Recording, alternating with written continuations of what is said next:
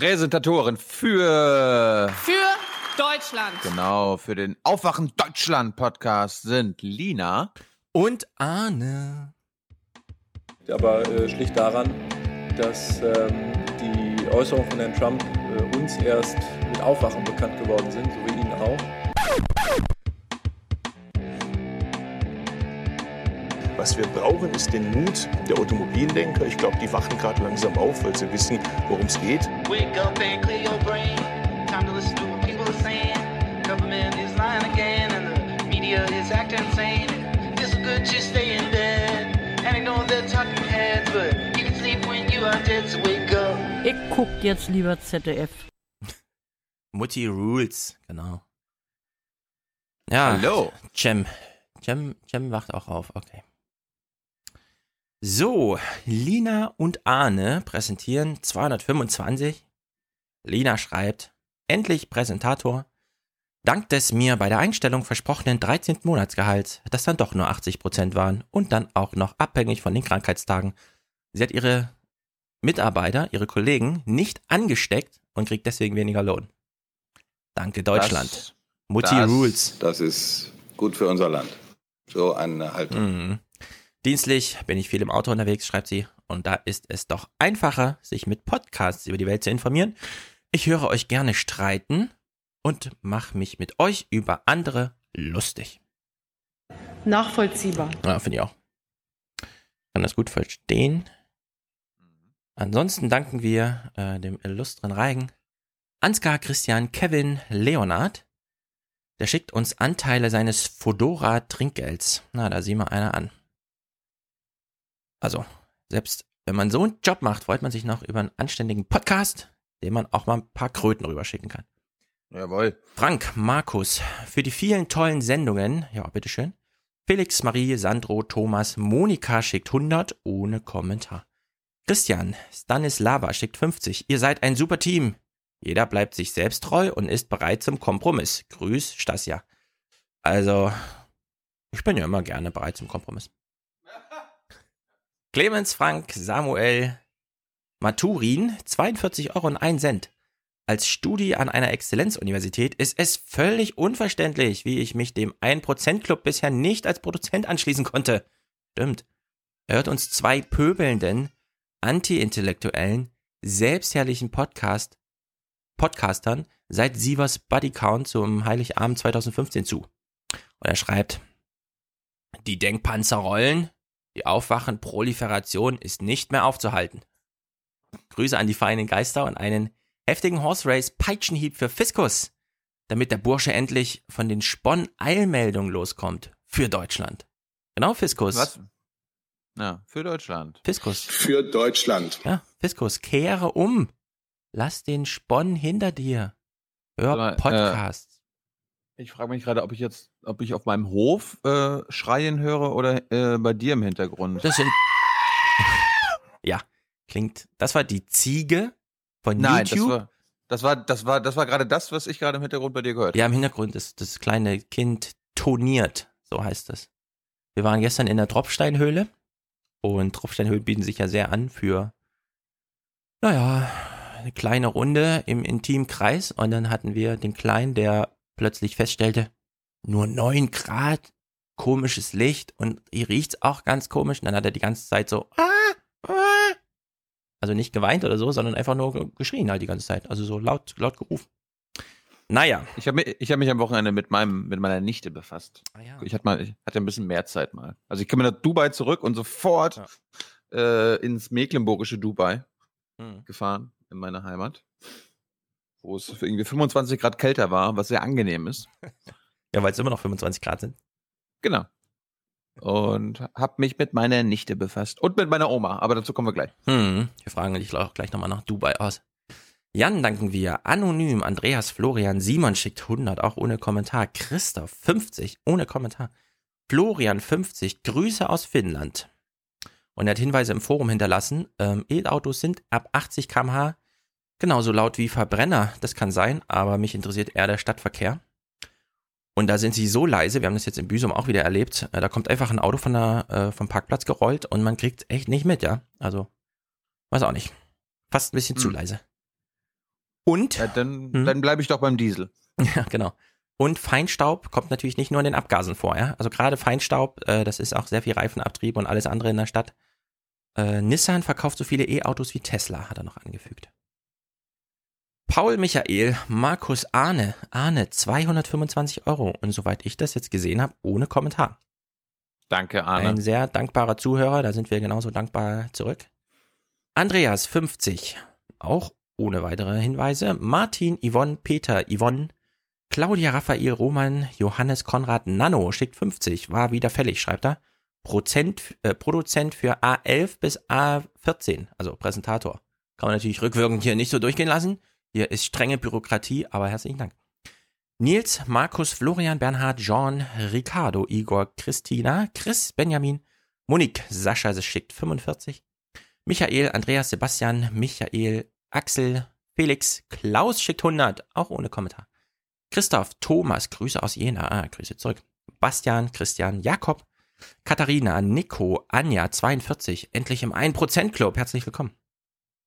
Alexander, Julia schickt 30, viel zu lange gewartet, aber nach dem grandiosen Talk ist es wirklich höchste Zeit. Vielen Dank. Nadine, Elisabeth 50, Alexander, Ida schickt Studentenbeitrag, Philipp, Toni schickt 79 und schreibt Res severa verum gaudium. Grüße aus Leipzig. Ich übersetze kurz. Wenn es so ernst zugeht, dass einem das Lachen fast im Halse stecken bleibt, dann ist besonders gut. Hm. So äh, richtig und wichtig. Ah, ich kann leider auch kein Portugiesisch, deswegen kann ich es nicht ganz genau übersetzen. Tobias, 50, bedankt sich. Herzlichen Dank. Wir danken auch. Hubertus. Wir sollten mal über andere Dieselthemen sprechen, wie zum Beispiel Euro 4. Naja, wir sind ja keine Dieselexperten. Ähm, wir kommen aber heute auch wieder auf den Diesel zu sprechen, zumindest. Äh, also auf Euro 4 jetzt nicht, aber Aber, hat aber, aber, aber auf den hier, Es gibt den sauberen Diesel, es ist gar keine Frage. oder? das trifft ja auf alle zu. Hm. Und was ich sagen wollte, ähm, dieses Euro 4 Zeug, das hat ja Thilo das letzte Mal schon angesprochen, da würde es mich jetzt auch nochmal interessieren, wenn das jetzt nicht verpflichtend ist. Ab wann weiß man so ungefähr, wie viele machen das denn jetzt, ihren zehn Jahre alten Diesel da nochmal irgendwo hinbringen, damit er mehr Spr Sprit verbraucht und weniger Leistung hat, ne? Also die Quote müsste doch irgendwie so bei 0,1 Prozent sein. Nun gut, Matthias, Bodo, 10 von Amy, 10 von mir. Ich musste sehr lange, ich musste sie sehr lange bearbeiten, aber letztlich wurde Amy aufgeweckt. Sie war dann schnell begeistert und wollte sich auch gleich bei einer der letzten Bastionen kritischen Metajournalismus bedanken. Dank ist angekommen und unser Dank zurück. Und Norman und Jörn denkt bei äh, 1% an schwere Motorradjungs und hat uns dementsprechend, das muss ich nachher mit Thilo mal besprechen, Merch-Vorschläge gemacht, nämlich schwere Motorrad-Lederwesten mit äh, Stahlschließen vorne, wo dann hinten einfach Aufwachen drauf steht. Also sehr gut. Sehr gut. So, es kamen natürlich etliche Mails. Gerald, Carsten, Martin, Jürgen, die liegen alle noch rum. Ich muss die alle noch lesen. Aber wir lesen von Sven die Präsentatoren-Mail zu 224 kurz vor. Ich wünsche mir hin und wieder mehr Thesen eurerseits bezüglich der Motivation der Redaktion und Nachrichtenmacher. Ich frage mich täglich, was soll das alles? Und warum die das so machen? Können die es nicht besser? Na, diese Frage kann man ein bisschen beantworten. Sind sie so schlecht ausgebildet? Sind sie zu faul für Recherche und Aufbereitung? Haben sie Angst um ihre Jobs oder Karriere, wenn sie die fiesen und kontroversen Fragen stellen? Ich glaube nicht nur. Ja, da stecken Motive und Mechanismen dahinter, vermutet Ich er. glaube, die, die, die Hauptantwort bei den meisten meiner Kollegen in Berlin ist Zeitmangel, Bequemlichkeit. Äh, ich sag, ich fasse das jetzt unter Tradition zusammen. Ja, wir haben das immer, immer schon so gemacht. Wie habt ihr das das letzte Mhm. Mal gemacht? Also fehlende Kreativität. Ich glaube, das hat nichts mit mm, mangelndem Wissen zu tun, mangelndem, mangelndem Talent. Die sind alle gut ausgebildet. Wahrscheinlich sogar besser als wir. Ja. Also es gibt schon, äh, wie soll man sagen, institutionellen Identifikationsdruck. Ja, also als AD-Mann lernt man nicht einfach los und stellt Thilo Jungfragen in der BBK, weil man genau weiß, darauf folgt dann auch eine BBK-Nachwehe in der Redaktion, äh, wenn es da ungemütlich wird, weil die Regierung, die kennt ihre Backchannels, ja, also da findet genug Kommunikation statt. Das sind Vereine, die da miteinander zu tun haben, ja. die sich Ey, auch ich- abseits der ich- Kameras treffen. ich kann, das, ich kann das, was wir machen, nur machen, weil ich keinen Chef habe und niemanden niemand habe, der mir was sagen kann. Oder sagt, ja, jetzt lass es mal sein. Oder äh, Tilo, Tyler, ihr geht mal am Montag 11.30 Uhr hier zu so einer äh, Diakonie-Pressekonferenz. Lasst mal, lasst mal Ja. Rekbecker sein. So. Ja, genau. Also das ist halt das Ding, ne? Als angestellter Journalist bist du weisungsgebunden. Also wenn du dann glaubst, du hast einen festen Platz in der BBK, nur weil du irgendwie für die Hauptstadt zuständig bist, das kann sich dann auch schnell mal ändern. Und dann bist du halt für anderes zuständig. Also muss ich ja überlegen, Dieter Wonka oder so, ja, das sind alles so Redaktionsnetzwerke mittlerweile oder irgendwelche großen Zeitungen, die schicken dann einen in die BBK. Ja. Von 500, den sie, die sie zur Verfügung hätten, so, ja. Und das, das, da wird schon ein bisschen ausgewählt. Da gibt's kein Standing oder sowas. Nein. Naja, jedenfalls wünscht sich Sven sowas wie eine Gabi Weber Akademie, aber sowas geht halt irgendwie nur auf eigene Faust. Sobald du Institutionen gründest, ist das irgendwie anders. Kann man auch soziologisch gut erklären. Warum es trotzdem Wer so dumm immer ist, versteht man auch nicht. Wir machen irgendwann eine Aufwachen-Akademie auf oder eine Jung und Naiv-Akademie. Aufwachen-Akademie klingt auch so gut, finde ich. Hm. Ja, willkommen in der Aufwachen-Akademie. Sie sind hier aufgenommen, jetzt gehören Sie dazu. Jawohl. Apropos. Sehr gut. In die Richtung Das- können wir gleich nochmal reden. Dubai, wie war es jetzt eigentlich in Dubai? Absolut Ah, heiß. also äh, ja, mal wieder sehr stressige Arbeitsverhältnisse. Also das, was wir da abgedreht, abgedreht haben, das, dafür muss man sich eigentlich mindestens zwei Wochen Zeit nehmen. Auf anderen Seite bin ich froh, dass wir jetzt nicht zwei Wochen da waren. Hm. Aber äh, ja, TV-Produktionen von Dokumentationen sind nicht mein Ding. Auf der anderen Seite äh, bin ich ganz, ganz frohen Mutes, dass wir daraus einen schönen Film basteln. Es ist halt aber nur so viel verschenktes Material, was man dann da produziert, ja. Also ich, ich führe da teilweise halbstündige, st- einstündige Interviews und ich weiß ganz genau, dass da am Ende im Film vielleicht höchstens eine Minute landet. Ja. Und der Rest, der, der fliegt raus. Also der ist einfach weg. Ja, der landet auch sonst nirgendwo.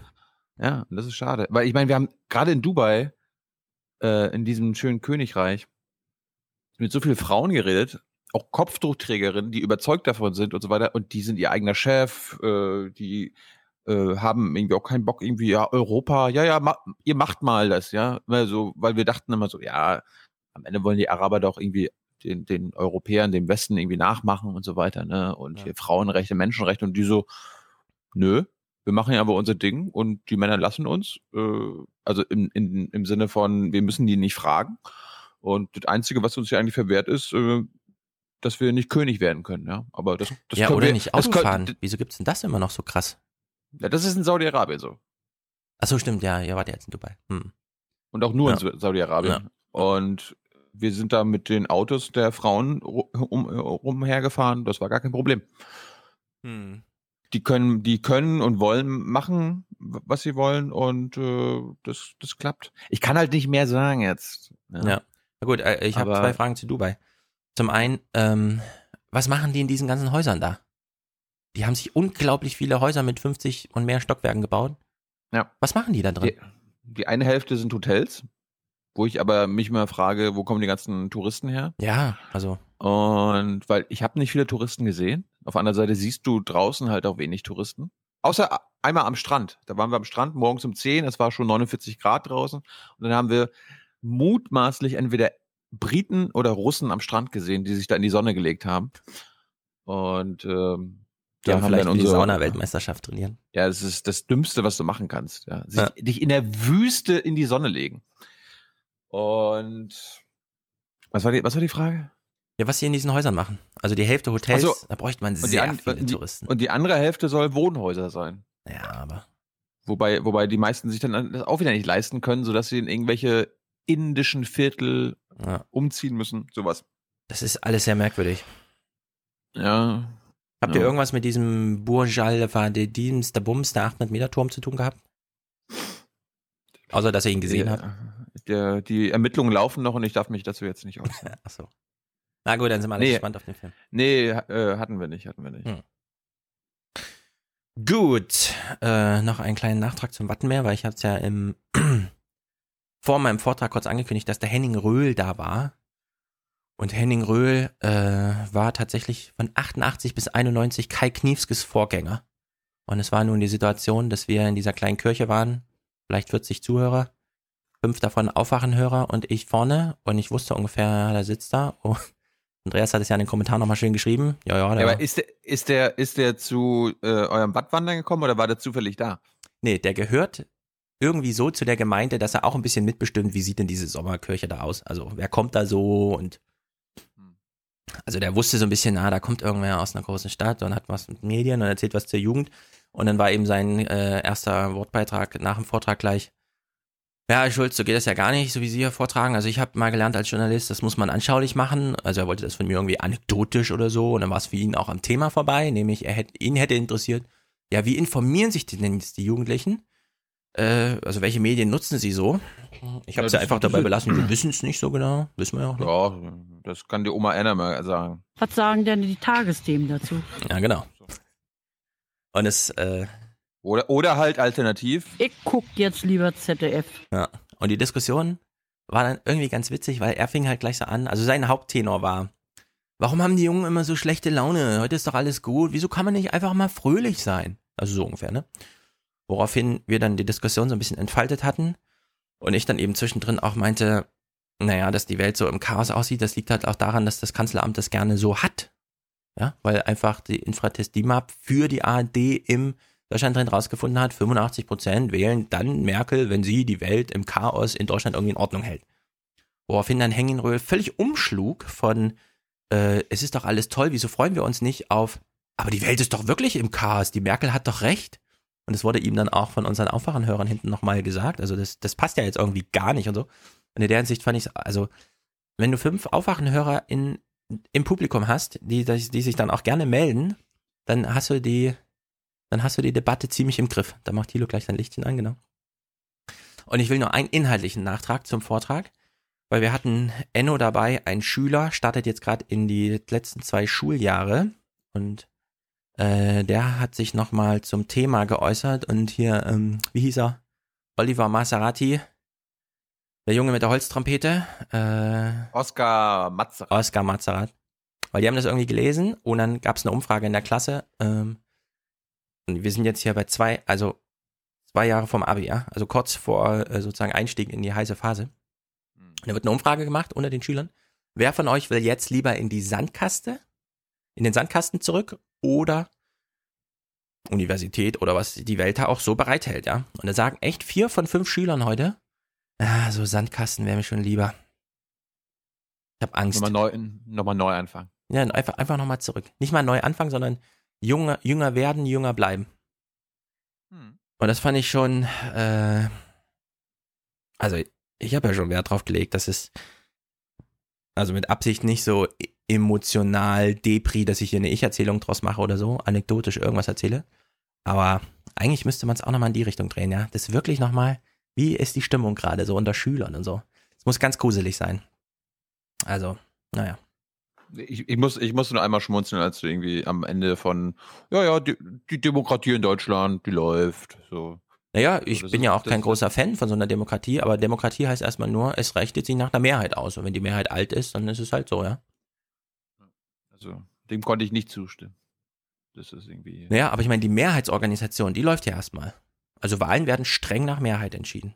Man fragt sich dann immer, wieso zählen zu dieser Mehrheit eigentlich keine Kinder? Die könnten ja ihre Stimme mal genauso delegieren, so wie wir doppelt indirekt unsere Stimme an irgendeine portugiesische Kommissarin äh, delegieren, die dann über eine doppelt indirekte Legitimation zurück uns irgendwie ein Gesetz zum Thema irgendwas reindrückt, ja. Also sowas geht, diese Form von Delegation, aber so, dass Kinder mal an ihre Eltern delegieren, das geht irgendwie nicht, ja. Also das finde ich dann immer so ein bisschen merkwürdig.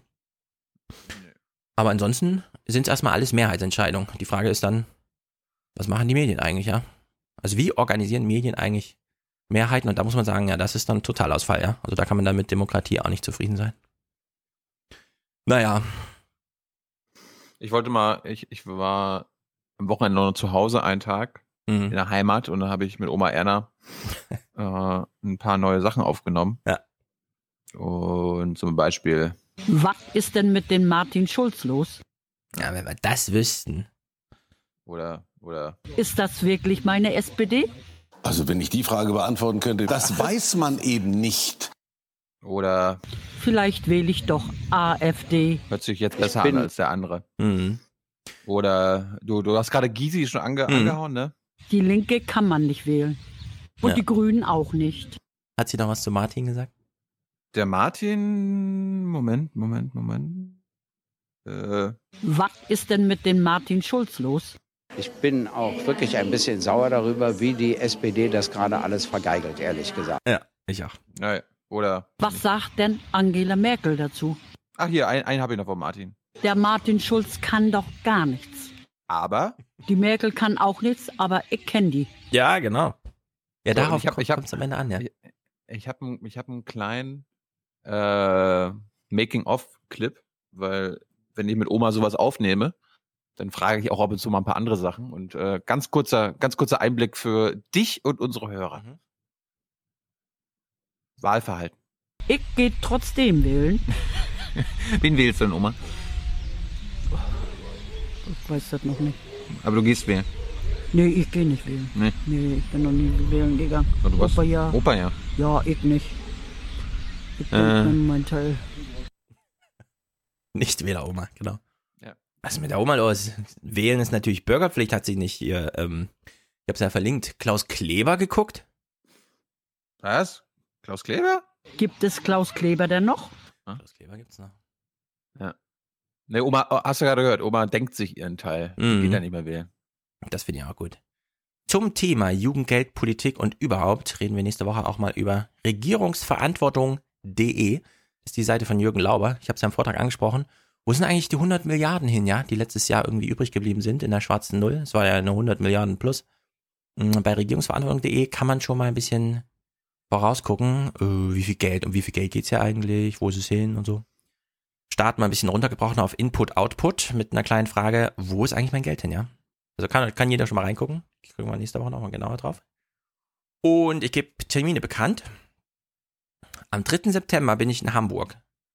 Weil nämlich am 2. September bin ich auf einem Panel. Panel heißt ja immer, ich weiß auch nicht genau, was wir da machen. Ich bereite mich auch nicht vor, sondern komm mal dahin. Holger Kreimeier, kennt ihr ja. Äh, Massengeschmack TV und dieses ganze Zeug. Massen Dingsterbums. Also hier kennt ihr. Hatten wir auch schon mal im Podcast. Und Gregor Katsios von Rocket Beans. Ich glaube, wir reden über neue Medien. Oder sowas.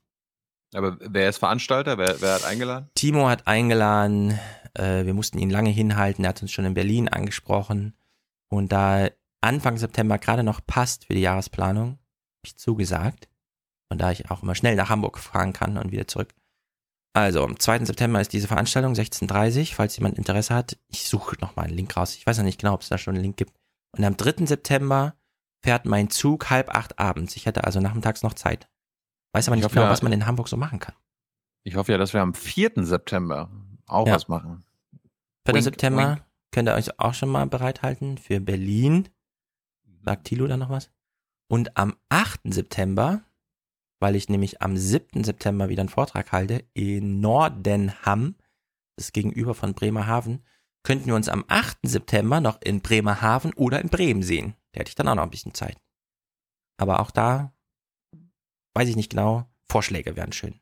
Hm. Kannst ja die, die vier Stadtmusikanten besuchen. Genau, sowas zum Beispiel. Die Ecke, wo die Bremer Stadtmusikanten stehen, die ist ja durchaus sehr schön in Bremen. Da sieht's ja sehr nordisch aus.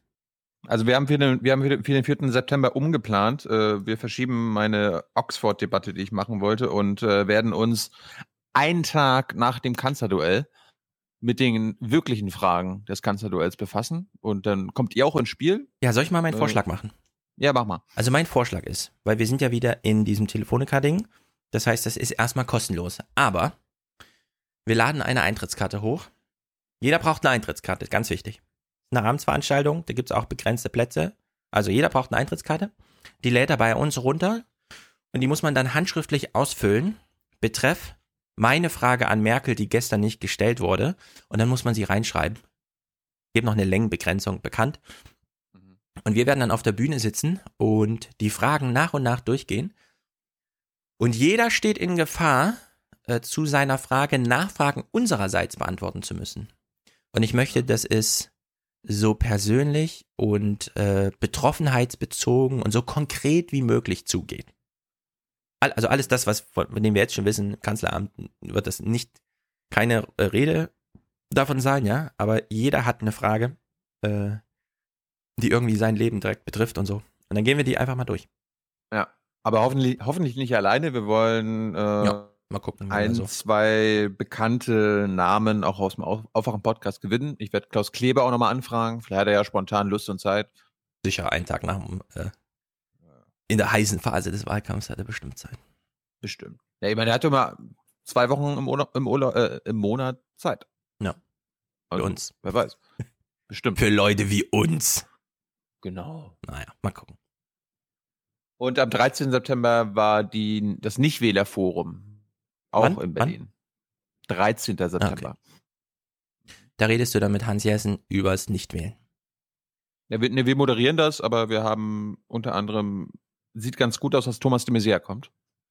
Und äh, die Nichtwähler, die ihr seid, ihr sollt auch bitte nur kommen, wenn ihr, wenn ihr wisst, dass ihr nicht wählt oder mh, meint, dass ihr keine Wahl habt oder noch nicht wisst, ob ihr wählen geht. Ja. Dann auch kann euch- herzlich kann- willkommen der- Pflichtnichtwähler, glaube ich. Also Ja, ja. Minderjährige, die aber vielleicht sogar schon in Parteien sind. Ja, das geht ja in Deutschland. Ja, oder in dauerhaft in Deutschland lebende Ausländer, die sagen so, oh, ich, Genau. ich, ich würde ja gern wählen, aber ich bin Zwangs-Nichtwähler. Genau. Ja. Gut. Steig mal Ansonsten, mal. Hm. ansonsten, ich, ich finde, das sollten wir jetzt, ne, jetzt fix machen. Äh, unsere, unsere junge naiv Sommertour zur Bundestagswahl hat begonnen. Wir haben weiterhin keinen Termin mit äh, Frau Merkel. Ja, Merkel hat ja andere Termine, ne? Ja, ja. ja die, die, vier, die vier YouTuber, ne? Ja. die sind, die sind wichtiger. Ja, die sind wichtiger. Das, das Lustige ist, seitdem das feststeht, bekomme ich von anderen Medien Dauer jetzt irgendwie, ich habe jetzt schon fünf Interviewanfragen, Mhm. ob ich an dem Tag auch Interviews geben möchte. Erstens, warum ich nicht äh, dran gekommen bin und zweitens, Ja. was ich davon halte und sowas. Ich weiß nicht, ob ich das mache. Als ob man sich das nicht denken kann. Naja. Nee, und äh, Team Schulz äh, würde Jung und Naiv machen, aber nur unter der Voraussetzung, wenn Merkel das auch macht. Was Mhm. ich ziemlich, was ich ziemlich dumm finde. Ja, das ist wirklich. Äh, wie gesagt, hat begonnen jetzt am Dienstag, nämlich wir haben mit Alexander Gauland unser erstes Gespräch geführt. Und äh, ich will gar nicht so viel verraten, außer ich mache ein ganz kleine Preview, Mhm. äh, weil ich habe mit ihm ja nicht nur über die AfD-typischen Themen geredet, sondern ne, alles, was uns junge Menschen betrifft. Und äh, schauen wir mal rein. Also kommen wir mal zu den Inhalten. Äh, welche alternative Politik in Sachen Digitalisierung wollt ihr anbieten? Das ähm, äh, kannst du mich nicht fragen, da ich mit der Digitalisierung ähm, innerlich keine, äh, keine Verbindung habe. Das muss man meine Kollegin fragen, dafür ist sie da. Ich ähm, werde zur Digitalisierung nichts, äh, nicht Stellung nehmen. Das habe ich auch in der Fraktion nicht gemacht. Alice Weidel will mit uns nicht reden. Darum kann ich jetzt nicht zum Breitbandausbau fragen, zum Datenschutz, Online-Überwachung. Und mich kannst du auch nicht fragen, weil ich davon nichts verstehe und äh, weil ich nicht hier vorgebe, was zu verstehen. Auf der einen Seite natürlich total ehrlich, auf der anderen Seite kann das wirklich sein. Darf man dazu keine Meinung haben? Tja. Er ist nochmal Spitzenkandidat Ja. für die Bundestagswahl, ne? Richtig, er spricht für seine Partei. Darum habe ich gedacht, er kann ja zu allen Themen, die Relevanz haben im, in unserem politischen Raum, was sagen. Also wenn Merkel ein Thema hat, das sie sich selber auf die Agenda setzte, seit sie im Amt ist, dann ist das dieses alles mit Daten und digital und überhaupt und Kabel und so. Hm. Na gut. Aber das ist. Da muss man da keine Alternative zu bieten. Gauland, Gauland ist eins wichtig Und wir sind stolz darauf, Deutsche zu sein. und Ja. nicht stolz darauf, digital Ich habe es auch gerade nicht genau gehört. Kennt er das Wort Digitalisierung oder heißt es bei ihm auch noch irgendwie anders? Er kennt das Wort. Klang irgendwie aber komisch. er hat damit nichts zu tun. Mhm. Und dann und dann eine kurze Sache noch. Ähm, welche, was glaubst du, welche, welche, wie, wie informiert sich Alexander Gauland im Fernsehen, Stefan? Ingo Zamparoni. Aber widerwillig. Hm, mal schauen. Welche Nachrichtensendung guckst du im Fernsehen? Wenn ich dazu komme, die Tagesschau oder die Tagesthemen. Heute Journal mit Klaus Kleber? Ja, auch manchmal. Es kommt darauf an, wie zeitlich das passt. Erklär uns noch mal kurz das Setting. Also er sitzt in der Sonne und guckt deswegen die ganze Zeit nach unten. Nee.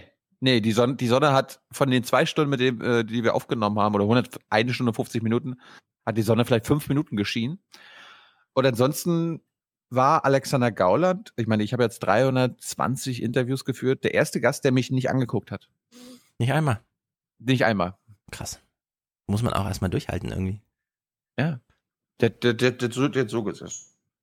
Ja, da kann man auch mal sehen, wie viel Widerwille drinsteckt und was man trotzdem auf sich nimmt, um so ein paar Aufmerksamkeitspunkte noch zu angeln, ne? Ja. Für so kleine Parteien, die dann doch irgendwie so eine Erwartung 13 Prozent hatten und dann, kennt man ja auch von Piraten, klappt das irgendwie kurz vorher nicht und das Getuschel geht los und man fragt sich, warum? Hm. Und dann versucht man das Ruder irgendwie rumzureißen und alles mitzumachen. Ich glaube, deine, deine, du hast da gar keine schlechte Vermutung, wie, weil wir zum Beispiel jemanden bekommen haben von der AfD, die wir seit drei Jahren nicht bekommen haben, die uns immer abgesagt hat. Und auf einmal meinte Beatrix von Storch vor zwei Wochen, ja, so können wir gerne machen. Ja, die äh, muss man aufpassen, dass man das, die nicht wieder pusht, aber die hangeln sich jetzt am letzten Strohhalm irgendwie über die Ziellinie, ne? Ich, ich will jetzt nicht sagen oder verraten, wie das Interview gelaufen ist mit Gauland, soll sich jeder selbst ein äh, Bild machen, aber ich glaube, das ist ganz, ganz gut geworden. Hm. Kommt am Sonntag. Kommt am Sonntag. Jo, wollen wir ansonsten, gucken?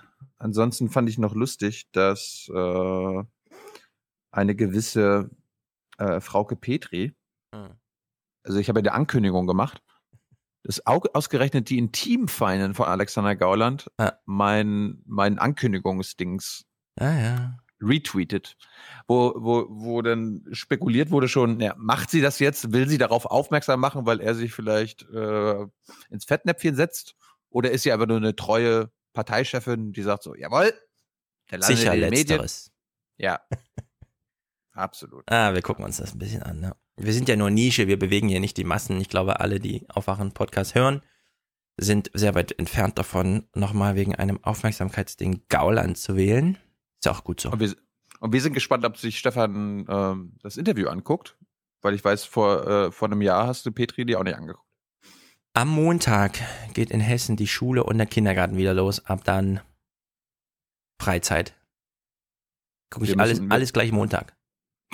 Wir drehen heute Abend noch äh, ganz kurzfristig äh, Jung Naiv mit Ulrike Güro, Wer ist sie? eine Politikprofessorin. Mhm. Aus Berlin oder was? Mm, Die ist einmal eine Woche irgendwie, also einmal im Monat, einmal in eine Woche in Berlin. Äh, lass dich überraschen. Ich finde, sie ist so auf einem Niveau von Precht. Okay, ich bin gespannt.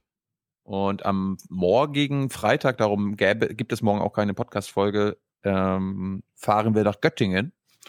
Wen, wen besuchen wir da in Göttingen? Was meinst du? Mm, In Göttingen? Mhm. In Göttingen ist nichts. Wer ist denn in Göttingen? Jürgen, Jürgen Trittin. Ah ja, okay, na gut. Ja. Ja, das ist halt schade. Das ist, ähm, Jürgen Trittin hätte vor fünf Jahren aufblühen müssen, nicht jetzt. Ich finde es zwar alles total gut, aber das kann man nicht mehr mit den Grünen in Verbindung bringen. Nicht solange äh, er zwar irgendwie eine Meinung hat, aber niemals Kretschmann erwähnt oder so. Also in deren Sicht. Kann ja auch interessant werden. Vielleicht ist ja Kretschmann ein Thema morgen. Ja, aber es ist irgendwie, es bringt nichts. Ich meine, ich habe mir für, für Gauland, ich bin ja immer am, am Sonntag noch Auto gefahren, hin, zurück. Das war irgendwie viereinhalb Stunden im Auto. Ich habe mir alle Interviews der öffentlich-rechtlichen, die gibt es ja anscheinend nur irgendwie, es gibt irgendwie keine RTL-Podcasts oder so weiter, aber ich habe mir alle Interviews mit Alexander Gauland in den letzten drei Jahren aus den öffentlich-rechtlichen runtergeladen, habe die in der Zeit im Auto gehört und die haben immer dieselben Fragen gestellt. Und auch, es, es, es ging ganz selten um Inhalte und wenn dann irgendwie um äh, Grenze sichern, ne, Islam, Moslems, äh, Einwanderung oder Zuwanderung oder Flüchtlinge. Und ansonsten ging es immer nur um andere AfDler. Ah, ich war ja in Potsdam an dem Tag, als Frau Petri verzichtet hatte auf die Spitzenkandidatur. Woraufhin dann irgendwie Gauland, ich glaube, das war irgendwie, irgendwie war dann Gauland halt Thema. Irgendwas war mit Gauland als, der wird ja jetzt und so. Und dann haben die halt so ganz stolz erzählt. Also neben mir saß ja so ein RBB-Nachrichtentyp. Der war dann halt ganz stolz drauf. Ja, da haben wir sofort jemanden hingeschickt zu Gauland. Das war dann ganz wichtig. Der hat diesen neuen Rucksack dann auf dem Rücken gehabt. Total toll. Da sind sechs SIM-Karten drin. Da hat man immer eine Verbindung. Da kann man sofort live und so, ja. Das war das Einzige, was, was er irgendwie so berichtenswert fand, ja, von diesem Wir begegnen Gauland. Da spielt Inhalt so gar keine, gar keine Rolle, ja. Interview mit Gauland, na, dann werden halt die drei Standardfragen rausgeholt und dann wird der sechs SIM-Karten-Rucksack auf den Rücken gepackt und dann fährt man halt dahin. Darum, schon- hat, dar- darum hat er auch so komisch reagiert, dass ich, ich habe ja so alle Themen, die wir so haben, von äh, Autokartell, Diesel, Umweltschutz, da könnt ihr euch schon denken, was, ihr, was er da sagt, aber teilweise ist es so geil. Ja. Das, das muss man, das muss man Gauland dann auch lassen. Da sagt er dir einfach so, interessiert mich nicht, keine Ahnung, weiter. Ja, finde ich bei vielen Themen auch angemessen, aber bei Digitalisierung halt nicht. Da muss jeder Politiker sprechfähig sein. Genau. Naja, ist ja auch eine Antwort auf Svens Frage, was ist mit diesen Redaktionen los und so. Es ist halt auch sehr viel Inkompetenz aus Zeitmangel und persönliches Desinteresse, aber man hat halt gerade Dienst oder so. Ja, und dann findet halt irgendwas statt. Wir werden, wir werden uns nachher auch mal alternative Sommerinterviews angucken. Ich habe nämlich die Sommerinterviews mit Cem Özdemir und mit äh, Horst Racehofer mir angeguckt. In welchem Setting wurde Seehofer äh, interviewt? Lass, lass dich überraschen. Okay. Gut, dann beginnen wir mal bei der Nachrichtenrückschau. Wir sind ja jetzt mehr als eine Woche noch mit ein bisschen aufholen, weil es gab hier und jetzt auch wieder Svens Frage, was ist mit den Journalisten los? Warum klappt das immer nicht so gut? Es besteht ja immer die Chance, wenn deutsche Journalisten übers Ausland berichten, dass sie dann quasi mal so über Politik berichten, wie sie sich in Deutschland nicht trauen. Dass sie zum Beispiel nicht Nee, nee, nee, nee, ich glaube, das hat immer nichts mit nicht trauen zu tun, sondern das ist irgendwie so eine kognitive Dissonanz. also- Ja, also, äh, die behandelt man so und über die kann man so reden, aber bei uns, naja. Genau. Also es ist kein psychisches Ding, es ist so ein soziales Ding. In einer Konferenz fällt sehr viel leichter über ausländische Regierungen mal so ein bisschen, was in Deutschland halt so, so blockiert ist, ja, wenn das vor der Haustür stattfindet. Und deswegen Marietta Slomka zu Polen. Ja, wir greifen nochmal dieses Polen-Thema auf, weil es so herrlich aufgearbeitet wurde im Heute-Journal. Marietta Slomka traut sich mal eine kleine Spekulation zu. Andrzej Duda ist seit zwei Jahren polnischer Präsident und in dieser Rolle bislang nicht als großer Verteidiger der Rechtsstaatlichkeit aufgefallen. Er ist ein Ziehsohn der Kaczynski-Brüder, gehörte selbst ihrer rechtskonservativen Partei an. In Polen galt er bislang als deren Marionette. Andererseits ist Duda auch Jurist. Und er ist Politiker, der wittert, dass es in der Bevölkerung einen wachsenden Widerstand gegen die Justizreform gibt. Insofern könnte es sein, dass der Präsident tatsächlich beschlossen hat, sich von der regierungstreuen Linie abzusetzen und mit seinem Veto nun mutig einen eigenen Kurs fährt. Also, ich greife das Setting nochmal auf. Polen wird seit vielen Monaten auch, also nicht so in der Tiefe, wie ich es mir wünsche, aber relativ häufig mit langen Berichten gewürdigt, mit dem Thema, da ist eine Partei in allen Ebenen an der Macht, in der Regierung und im Präsidentenamt.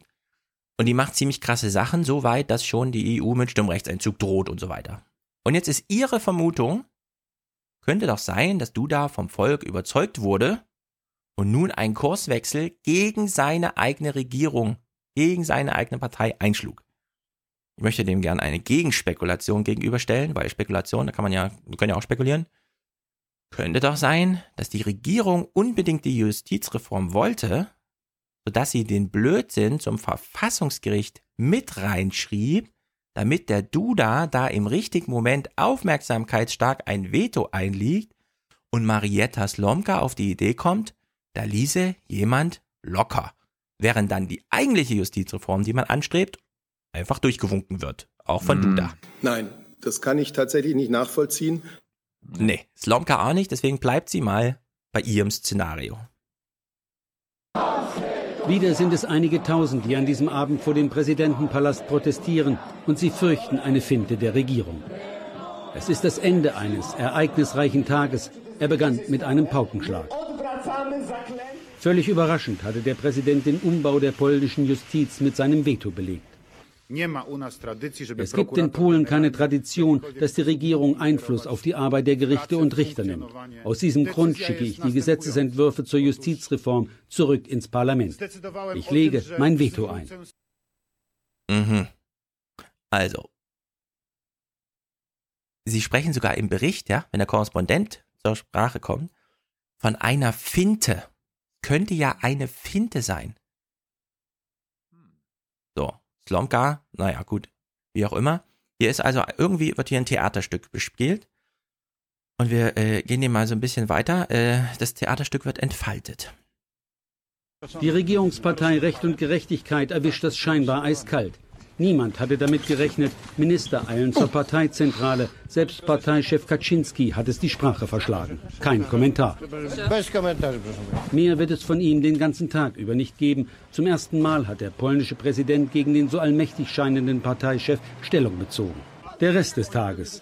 Eine Krisensitzung jagt die andere. Ratlosigkeit innerhalb der Regierung. Niemand hatte wohl mit so etwas gerechnet.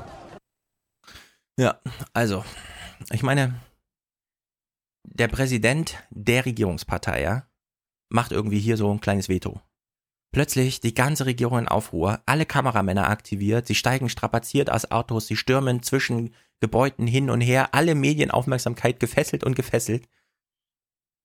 Aber es könnte halt so eine Finte sein, ja? Es könnte. Vielleicht ist es kein Theaterspiel, vielleicht ist es die echte Politik, vielleicht waren sie wirklich überrascht. Jetzt nähern wir uns zu einem Art Gipfel in der Berichterstattung. Es fallen interessante Sätze. Was machen Experten eigentlich nochmal? Selbst Experten spekulieren. Selbst Experten spekulieren, ja, fragt man sich. Ähm, ach so, das ist ja ein super interessanter Hinweis. Was machen sie denn sonst, die Experten, wenn nicht spekulieren? Na gut, Duda ist im Fernsehen zurück. Plötzlich ganz zurückhaltend. Das polnische Fernsehen vor gut einer Stunde. Präsident Duda spricht und klingt auf einmal wesentlich zurückhaltend. Ich werde ein neues Gesetz zur Reform der Justiz vorstellen und ich glaube, dass innerhalb kurzer Zeit dieses überarbeitete Gesetz auch durch das Parlament beschlossen werden kann. Ein verändertes Gesetz von Veto ist schon keine Rede mehr. Politischer Druck, dem sich Duda gebeugt hat, oder ein abgekartetes Spiel, wie viele Demonstranten an diesem Abend glauben. So, das war jetzt die Berichterstattung an einem Tag. Ein sehr langer Bericht zum Thema. Ja, das ist ja erstaunlich. Anscheinend hatte hier das Volk irgendwie den Präsidenten beeindruckt, woraufhin er sagte Veto. Und dann sprang die ganze Regierung ins Auto und hat, war ganz aufgeregt. Das ist wirklich die Frage, war das jetzt alles Schauspiel oder nicht? Ein Tag später, ja. Kurzmeldung, wir hören sie komplett, das ist dann auch erstaunlich. Wir haben eine lange Moderation, ein langes Korrespondentenstück an einem Tag zum Schauspiel der Regierung. Und zu dem, um das es eigentlich geht, ja, lautet dann die Kurzmeldung am darauffolgenden Tag 18 Sekunden lang so. Polens nationalkonservative Regierung erhält trotz des Streits um die Justizreform nun teilweise größeren Einfluss auf die Gerichte im Land. Präsident Duda unterzeichnete eines von drei Reformgesetzen.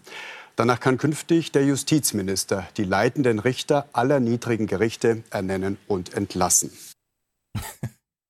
Ach so, der Justizminister hat plötzlich die Kontrolle über alle Richter. Hätte man das nicht am Tag vorher mal machen können, als man diese ganzen Schnittbilder von äh, der Ministerpräsident hüpft aus seinem Auto und stürmt dann schnell in ein Haus und äußert sich aber nicht dazu und auch der Parteichef kommt nochmal und blablabla und wir haben das ganze Theaterspiel, ja. Und es wird nur, es könnte eine Finte sein. Hm.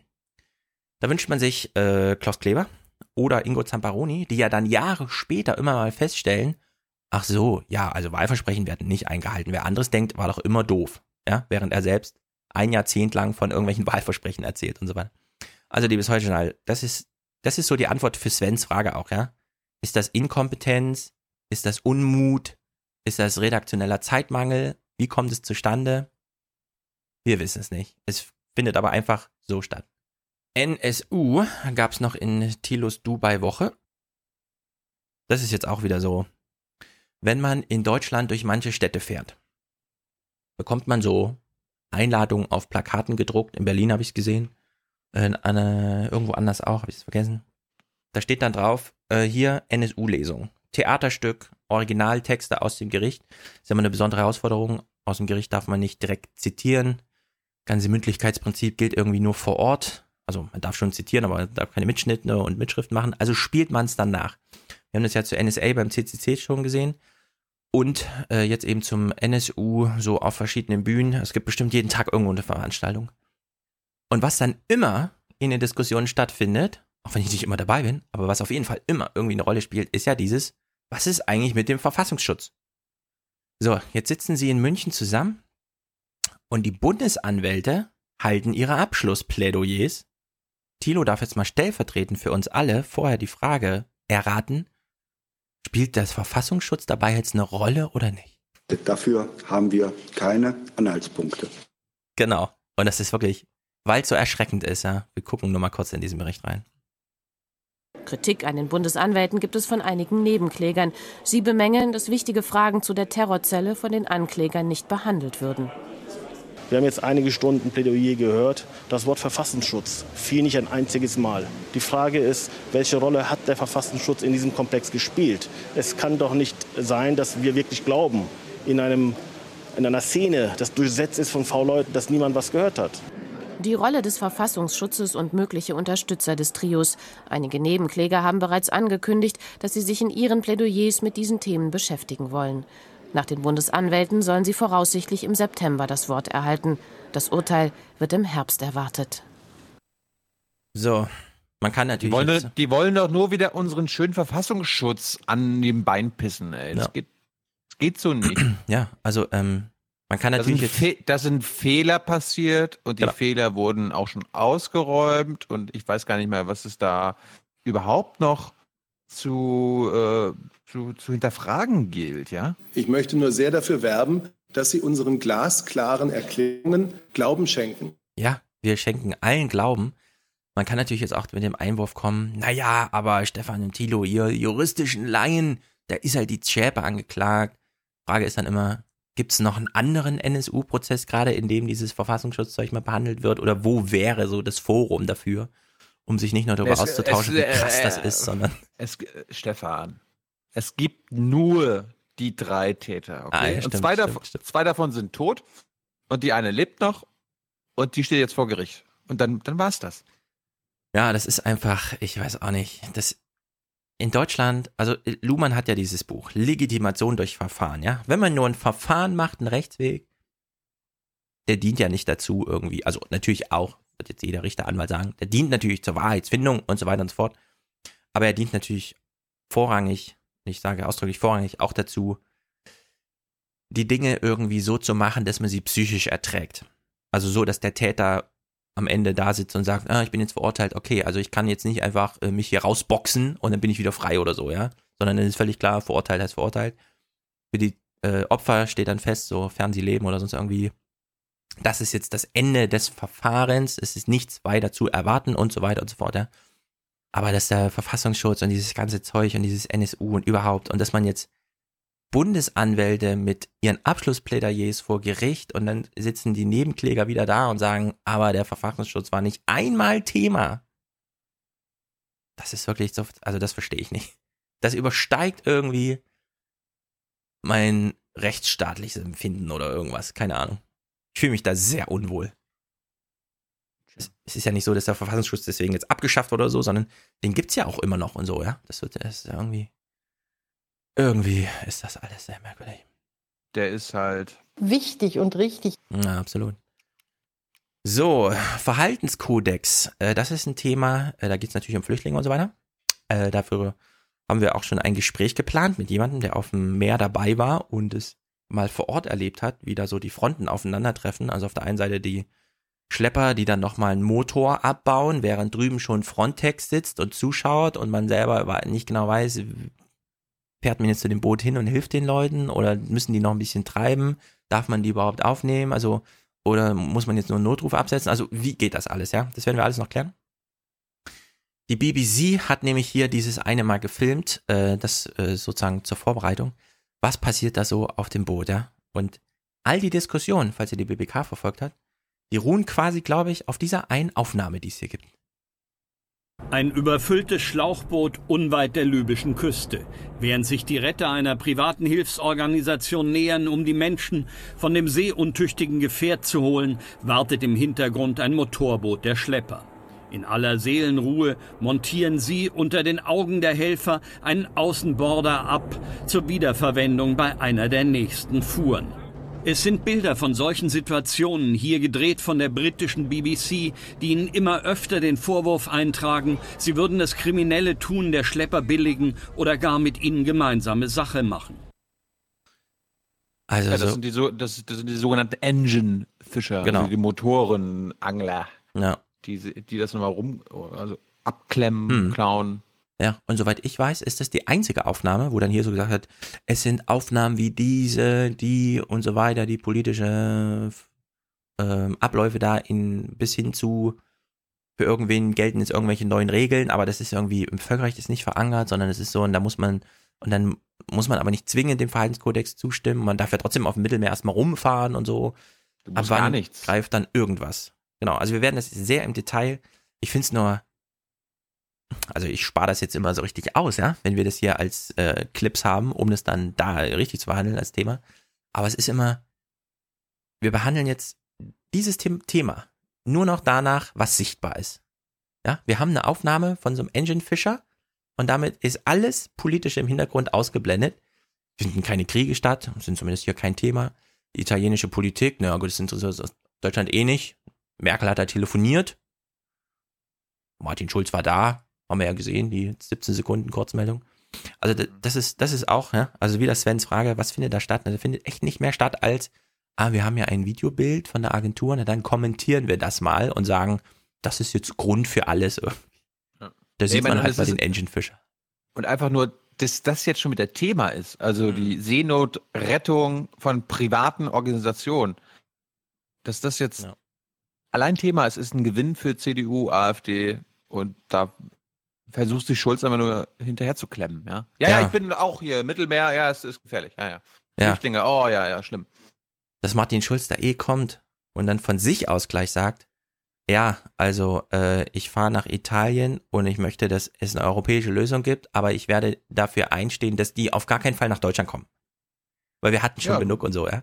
Das ist dann Das auch Ziel, wieder. Das Ziel von Schulz haben wir ja schon letztes Mal rausge, rausgearbeitet. Ich will, dass die AfD stark wird. Ich möchte, dass diese Partei stark wird. Ja.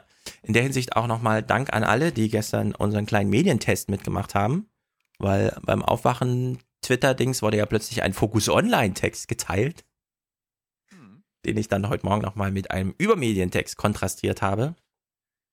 Weil anscheinend in dem Fokus Online-Text stand ja drin, Martin Schulz fuhr nach Jena und wollte dort mit alten Menschen über ihre Themen sprechen, also Pflege, Wohnen, keine Ahnung. Und irgendwie wurde vorher ein Zettel verteilt, auf dem stand, aber bitte nicht über Flüchtlinge sprechen.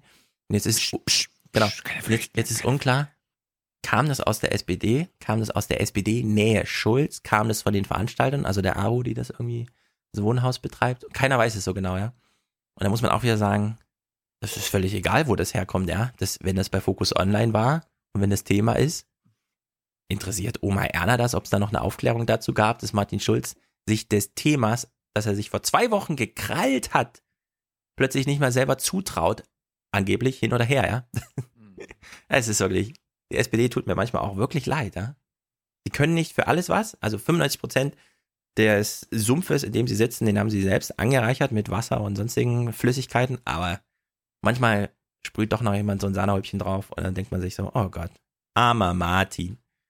Wir haben übrigens noch immer keinen Interviewtermin mit irgendeinem Spitzen-SPDler. Das ist die SPD. Na, sie will nicht, keine Ahnung. Wir sind hier noch beim Thema Flüchtlinge, weil wenn man nämlich jetzt politisch wird, ja, wir hören mal genau zu, es ist ja nicht lange her, Gaddafi, dass er irgendwie die Weltpolitik bestimmt hat, ja. Also die Filme haben wir auch noch alle geguckt. Hyper-Normalization und so weiter. Gaddafi hat da irgendwie eine Rolle gespielt, wurde erst kürzlich und dann haben wir von Clinton dieses We came, he saw, nee, we came, we saw, he died oder so, wie sie sich drüber lustig macht, als sie das spontan erfährt, dass er jetzt erschossen wurde. Wir hören noch mal kurz, wie Mariette Slomka noch mal zurückblickt auf Gaddafi. Das Chaos in Libyen ist auch eine wichtige Ursache für die Flucht nach Europa. Viele afrikanische Flüchtlinge blieben früher in Libyen, anstatt die Reise übers Meer zu wagen. Nicht nur, weil Diktator Gaddafi die Grenzen kontrollierte. Viele fanden in dem Ölstaat auch Arbeit. Viele fanden in dem Ölstaat auch Arbeit. Ähm, Wer arbeitet denn jetzt für unser Öl? Beziehungsweise, wer, wer, wer holt das Öl dann jetzt raus? ja. Es gibt, wir sind hier, wir sind hier im öffentlich-rechtlichen Betrieb, ja. Sie sagt, ja, war nicht alles schlecht unter Gaddafi. Die Menschen hatten ja Arbeit. Kann man so über die DDR reden oder kriegt man dann gleich wieder die Hucke voll, ja? Wir sind hier ganz nah an diesem. Man kann natürlich die Welt nicht einfacher darstellen, als sie ist. Und diejenigen, die das erzwingen wollen, landen ja alle in totalitären Systemen. Ja, wir haben in Libyen ein totalitäres System, ich würde sagen, überwunden. Danach gab es halt keine politische Lösung, ja. Aber dass man jetzt äh, sozusagen so einen nostalgischen Blick zurück macht und sagt, Es war nicht alles schlecht unter Gaddafi. Die Menschen hatten Arbeit. Und wir hatten nie Grund, in die Flüchtlingslager zu gucken, die uns Gaddafi für Geld, das er behalten hat, aufgebaut hat. Sie hatten Arbeit, ja? Slomka, super. Also ist okay. Hm. Unglaublich. Tags drauf. Sie gehen ein bisschen ins Detail zum Thema Flüchtlinge. Zumindest was das Chaos in Europa betrifft. Es ist eine Mischung aus Ratlosigkeit und Verzweiflung, die uns entgegenschlägt, als wir die größte Flüchtlingsunterkunft Kroatiens besuchen, ein marodes Hotel am Rande von Zagreb. Die meisten Flüchtlinge hier sind sogenannte Dublin-Rückkehrer, heißt, viele von ihnen kamen 2015 und 16 über die Balkanroute in die EU. Und weil sie als erstes EU-Land Kroatien betreten haben, haben Deutschland, Österreich und andere EU-Staaten sie aufgrund der Dublin-Regel hierher zurückgeschickt. Ein Iraker hält uns seine deutschen Papiere unter die Nase. Ich war doch schon am Ziel, sagt er. Das ist ziemlich hart. Um fünf wurde ich geweckt, um neun habe ich mich hier in Kroatien befunden. Das war ein Schock. Dieses Land ist arm. Hier geht es darum, genug zum Essen zu finden. Warum Abbas nach Kroatien zurückgeschickt wurde, viele andere Flüchtlinge aber in Deutschland bleiben durften, ist schwer zu verstehen. Doch das Durcheinander aus Regeln, Fristen, Beschlüssen ist ziemlich bezeichnend für die chaotische Flüchtlingspolitik der EU. Und heute kommt ein neuer Richterspruch dazu. Der Europäische Gerichtshof hat entschieden, dass die Dublin-Regel auch während der Flüchtlingskrise galt. Rückschiebungen nach Kroatien also rechtens sind. Die deutsche Regierung erfreut. Nach erster Entscheidung jedenfalls sehen wir uns darin bestätigt, dass eben die Dublin-Verordnung grundsätzlich auch für diese Ausnahmezeit selbstverständlich Gültigkeit hatte. Das war das, was wir auch immer unserem Regierungshandeln hier zugrunde gelegt haben, diese Grundannahme. Und insofern sehen wir uns da ein gutes Stück weit bestätigt. Warum Deutschland sich bestätigt sieht, aber nur wenige Flüchtlinge laut der Dublin-Verordnung zurückgeschickt hat, wieder so ein Punkt, der schwer nachvollziehbar ist. Fest steht, Kroatien wird weiter Flüchtlinge aufnehmen müssen. Dabei wirkt das Land jetzt schon überfordert. Versuche, Asylanträge rauszuzögern, erzählt uns die Mitarbeiterin einer Hilfsorganisation. Kroatien sieht sich gerne als Transitland. Diese Politik zeigt sich daran, dass man die Leute ewig warten lässt. Man hofft, dass die Flüchtlinge die Hoffnung verlieren und einfach wieder gehen. Diese Familie aus Syrien ist kurz davor. Auch sie wurden aus Deutschland zurückgeschoben. Ich finde das nicht fair. Meine Kinder haben Deutsch gelernt, sich an das Leben dort angepasst. Warum sollen wir in ein Land zurück, das wir nur durchquert haben? Mit Hilfe eines Anwalts will die Familie ihre Rückkehr nach Deutschland erzwingen. Nach dem heutigen Gerichtsurteil ist das eigentlich nicht möglich, aber es gibt nicht viel, was es nicht gibt in der europäischen Flüchtlingspolitik. So, äh, in der BBK wurde ja auch viel jetzt über Flüchtlinge gesprochen, so, gerade mit Hinblick auf Afghanistan. Dieses, Kommen wir noch zu hören. Dieses Urteil hier, war das mal Thema? Dublin hat immer gegolten. Deutschland hat zwar zwischendurch gesagt, naja, die Syrien-Flüchtlinge nehmen wir jetzt irgendwie auf, aber im Grunde könnte man das alles zurückabwickeln. Es hat quasi juristisch nie 890.000 Grenzgänger gegeben in Deutschland. Ich war letzte Woche nicht in der BDK. Also ich meine, das, genau, wir kommen noch zu Afghanistan, aber hier wird einfach mittendrin, also dieses Chaos Europa, ja, die kommen nach Deutschland und dann sind sie hier und sind schon im, im, in diesen Deutschkursen und so weiter und dann kommt ein äh, schreiben und sagt, sie müssen zurück und dann gibt es ein Urteil und es sagt, ja, also das Dublin hat eh immer gegolten und so weiter und so fort. Das, also das reine Chaos, ja, und man blickt überhaupt nicht durch und wir haben es ja im Grunde verfolgt und ich weiß jetzt trotzdem nicht genau, wie ist das jetzt gemeint mit diesem Dublin hat immer gegolten, dass man alles zurückabwickeln kann im Sinne von, die sind nicht zuerst auf deutschem Boden ab angekommen und es gilt quasi für alle.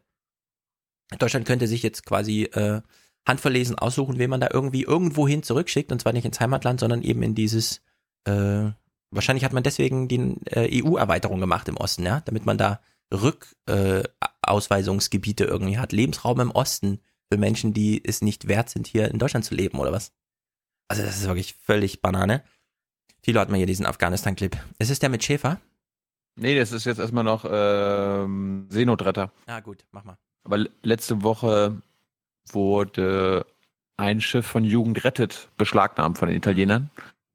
Und es geht außerdem um den Verhaltenskodex. Zu Ioventa kommen, das ist das Rettungsschiff von Jugend rettet. Frau Demmer, Herr Schäfer, ich hätte gerne von Ihnen beiden eine Einschätzung bzw. ein Statement dazu. Ähm, das Schiff wurde in der Nacht zum Mittwoch von der italienischen Küstenwache zwischen der libyschen Küste und Lampedusa aufgebracht und am Mittwochnachmittag von der italienischen Staatsanwaltschaft beschlagnahmt.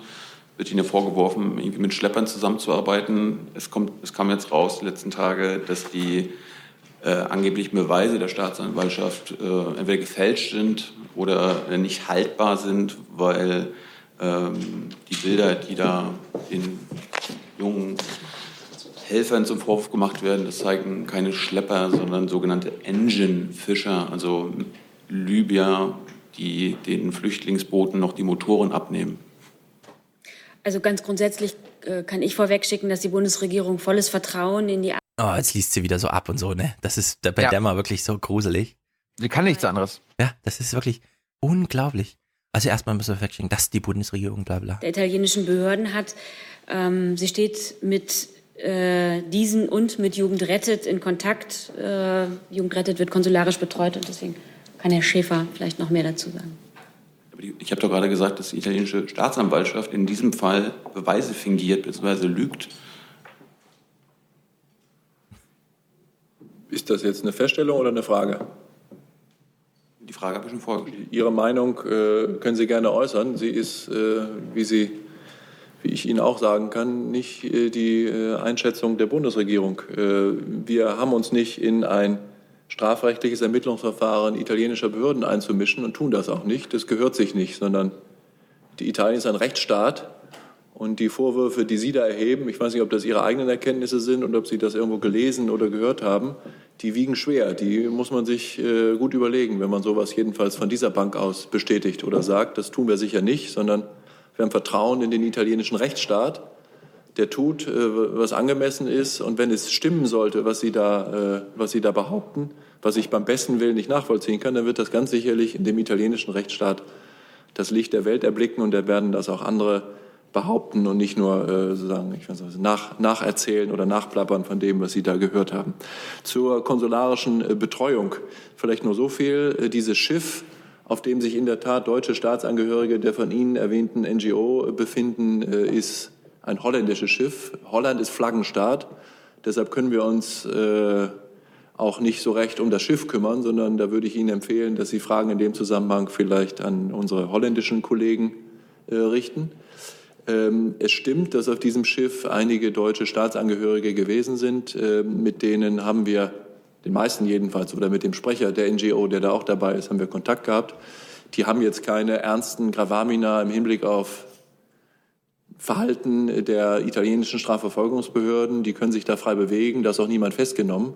Also da gibt es jetzt für uns äh, auch nicht, was die konsularische Betreuung angeht, so recht viel zu tun. Deshalb äh, ist das alles in Ordnung. Und ich möchte vielleicht die Gelegenheit nutzen, noch ein paar Worte zu sagen zu dem Versuch der italienischen Regierung mit den NGOs, einschließlich der, von über die wir jetzt reden, ins Geschäft zu kommen und Vereinbarungen zu treffen, Ins Geschäft Ja, ja, genau, genau, ins Geschäft zu kommen.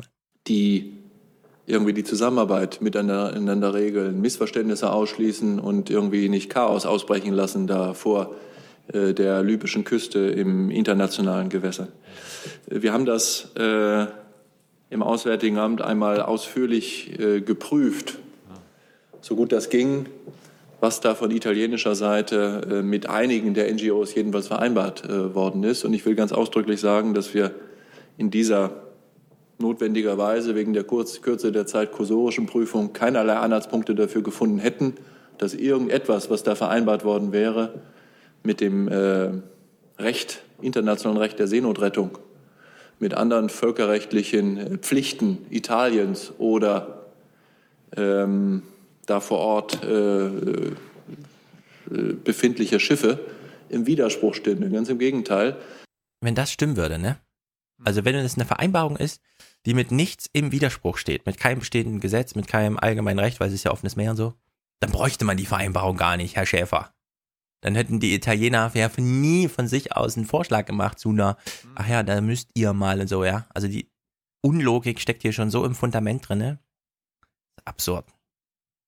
halten wir es für richtig und vernünftig, Richtig und vernünftig. dass die italienische Regierung sich darum bemüht, vernünftige Arbeitsbeziehungen mit denjenigen äh, Arbeitsbeziehungen, genauso wie mit der libyschen Küstenwache.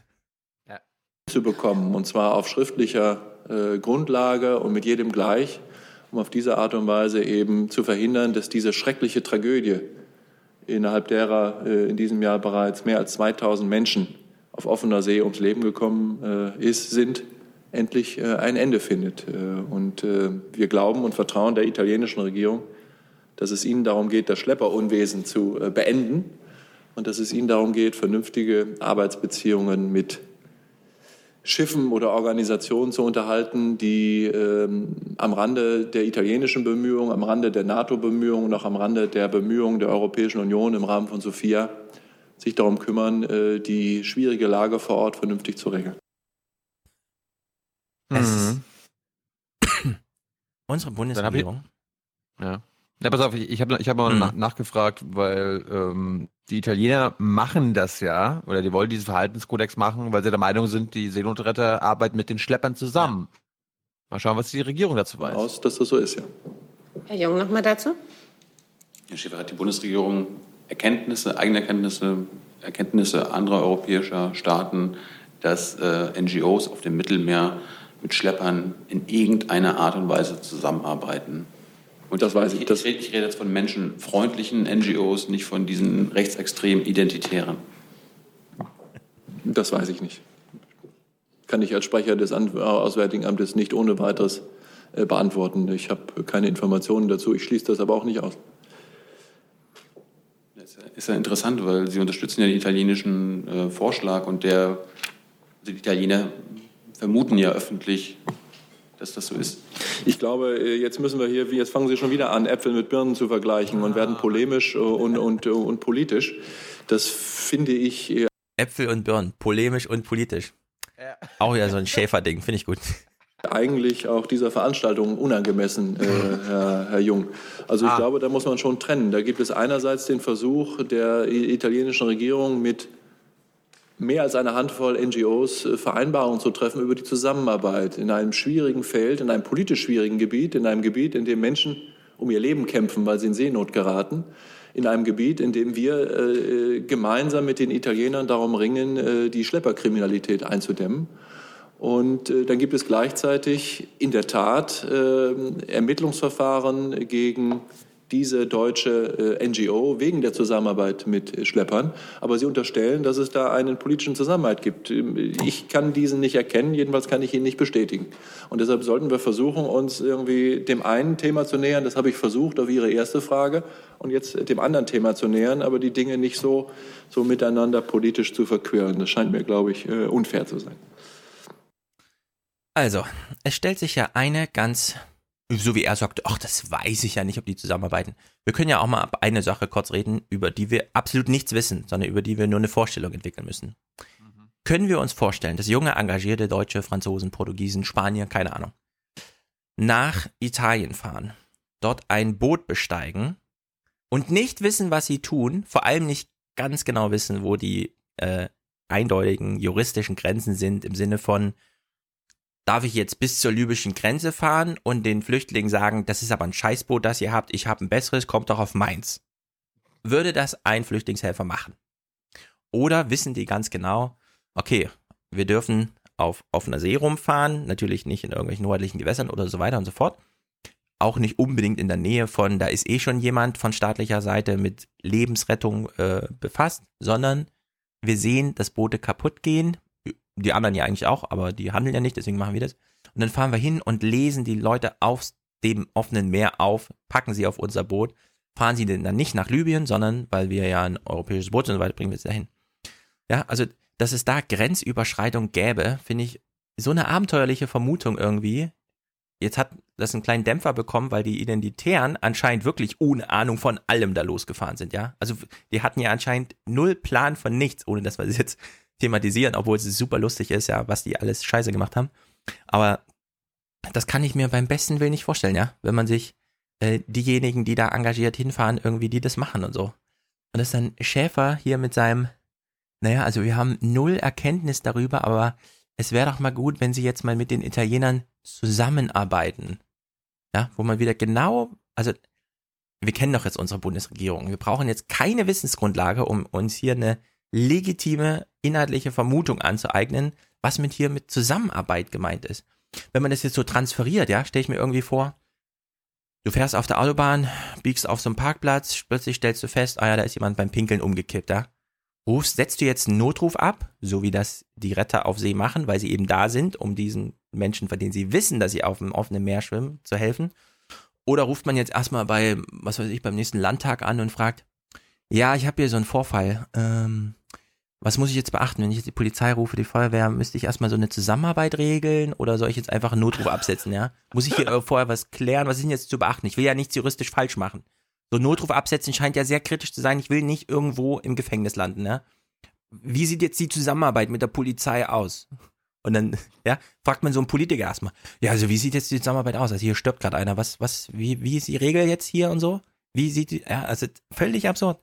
Und dann. Äh, die, die, die, also mein Haus brennt und da sind noch Menschen drin und die Feuerwehr ist immer noch nicht da. Ähm, ich ja. könnte jetzt noch mal kurz reinlaufen, also ich würde noch nicht in Lebensgefahr sein. Ich mhm. würde da noch jemanden rausholen.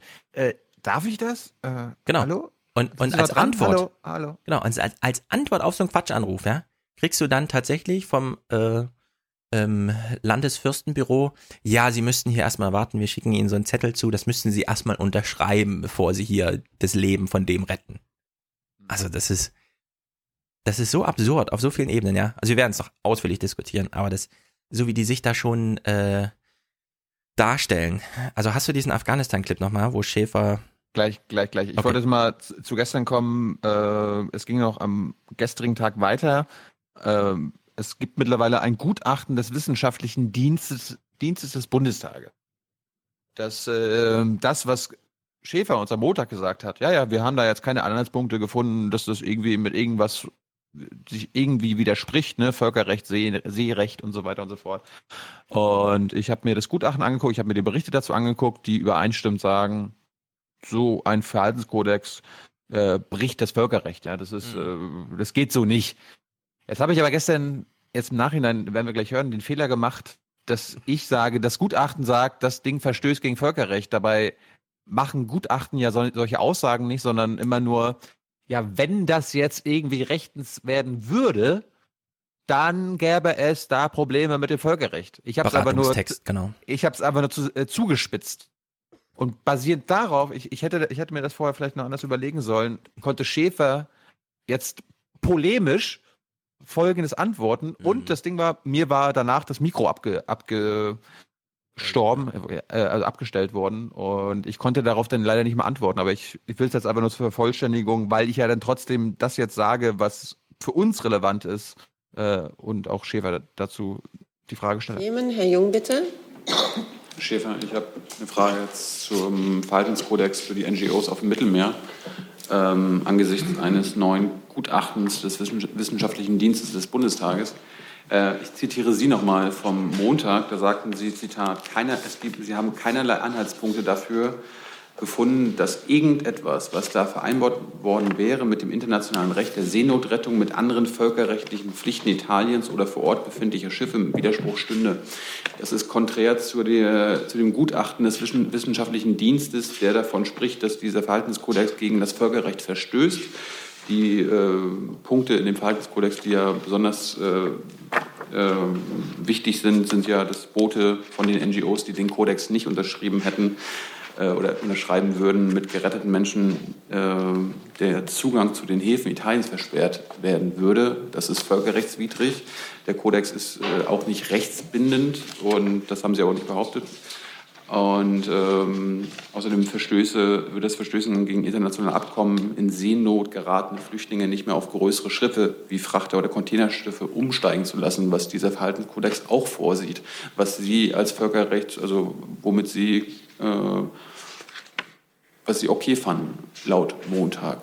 Also hm. könnten Sie sich äußern, wie es dazu kommt, dass der wissenschaftliche Dienst von einem Bruch von mehrfachen Verstößen gegen das Völkerrecht spricht und Sie keine Anhaltspunkte dafür finden Also Herr Jung, mein Vorschlag wäre folgender. Da ich Ihre Frage vorhergesehen habe, äh, habe ich äh, äh mir den Spaß äh, gemacht, heute Morgen die beiden Gutachten des wissenschaftlichen Dienstes er hat sich den Spaß gemacht, mal die wissenschaftlichen ja. Gutachten, also die Gutachten des wissenschaftlichen Dienstes des Bundestags zu lesen. Ist doch ein lustiges Thema. Ja, ich hoffe auch, er hat gut gelacht dabei. des, äh, des Bundestages äh, in aller Ruhe durchzulesen. Das, was Sie da behaupten, das äh, ist Gegenstand äh, der äh, Analyse des Wissenschaftlichen Dienstes des Deutschen Bundestages äh, wäre, ist es nach meiner Ein- Einschätzung überhaupt nicht. Ich schlage vor, wir Nach tragen seiner- das äh, miteinander bilateral aus, um Ihre Kolleginnen und Kollegen nicht weiter zu langweilen. Aber Zu langweilen, weil Ja, das ein Thema, Ja. selbst wenn man es jetzt juristisch nicht eindeutig runter, das ist ja ein langweiliges Thema, ja, das geht ja, nicht. Ja. dass man jetzt irgendwie- Das hat er von Steini gelernt. Ich bin frustriert, ich bin genervt, ich bin empört. Genau. Diese Behauptungen und Unterstellungen, äh, die, äh, glaube ich, kann man so ohne weiteres nicht, äh, nicht, nicht stehen lassen. Und die Sachen, gerade im äh, Völkerrecht und auch im internationalen Seerecht, die sind bedauerlicherweise so kompliziert, dass sie so schlagartigen Behauptungen äh, leider nicht recht zugänglich sind. Deshalb mein Angebot, wenn Sie da konkrete Vorhalte haben, bitte mit Formulierung aus dem wissenschaftlichen Gutachten. Habe ich hier, das ist Nummer zwei und das ist Nummer eins.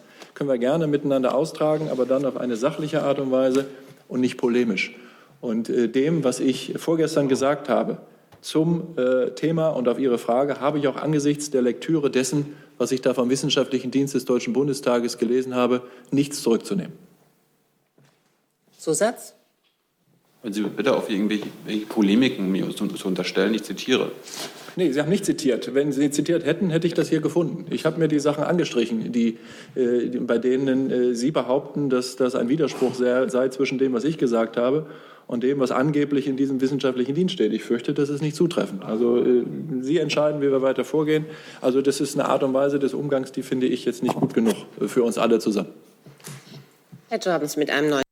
Schon, schon wieder, schon wieder stellt er den Umgang in Frage, ja? Ja, ja. Ich finde das. Ja, also das ist jetzt ein Spaß, den er sich gemacht hat und er war leider langweilig. Ja. Tja, was soll man machen, ja? Armer Herr Schäfer, es ist leider langweilig in der WBK. Apropos langweilig, ähm, das Auswärtige Amt wollte ja nochmal prüfen, wie die Lage in Afghanistan ist. Ja, genau. Und äh, der Bericht, der kommt erst nach der Bundestagswahl, kurioserweise. Oh, Wunder. So Im Oktober oder so. Mhm. Aber Herr Schäfer hat jetzt schon mal einen Zwischenbericht zu vermelden und da hören wir mal rein. Weil wir wissen ja aktuell, die Bundesregierung hält Afghanistan für teilweise so sicher, dass man dort wieder Afghanen zurückschicken kann. Mhm. Mal sehen, ob sich die Meinung geändert hat. Das Zweite, was ich Ihnen sagen möchte, ist Folgendes. Da geht es um Afghanistan. Es gibt hier in diesem Raum ja einen Kollegen von Ihnen, äh, der dazu bereits, ich weiß nicht woher, etwas äh, äh, berichtet hat. Leaks, äh, Leaks. Und um da vielleicht Ungewissheit, Ungewissheit und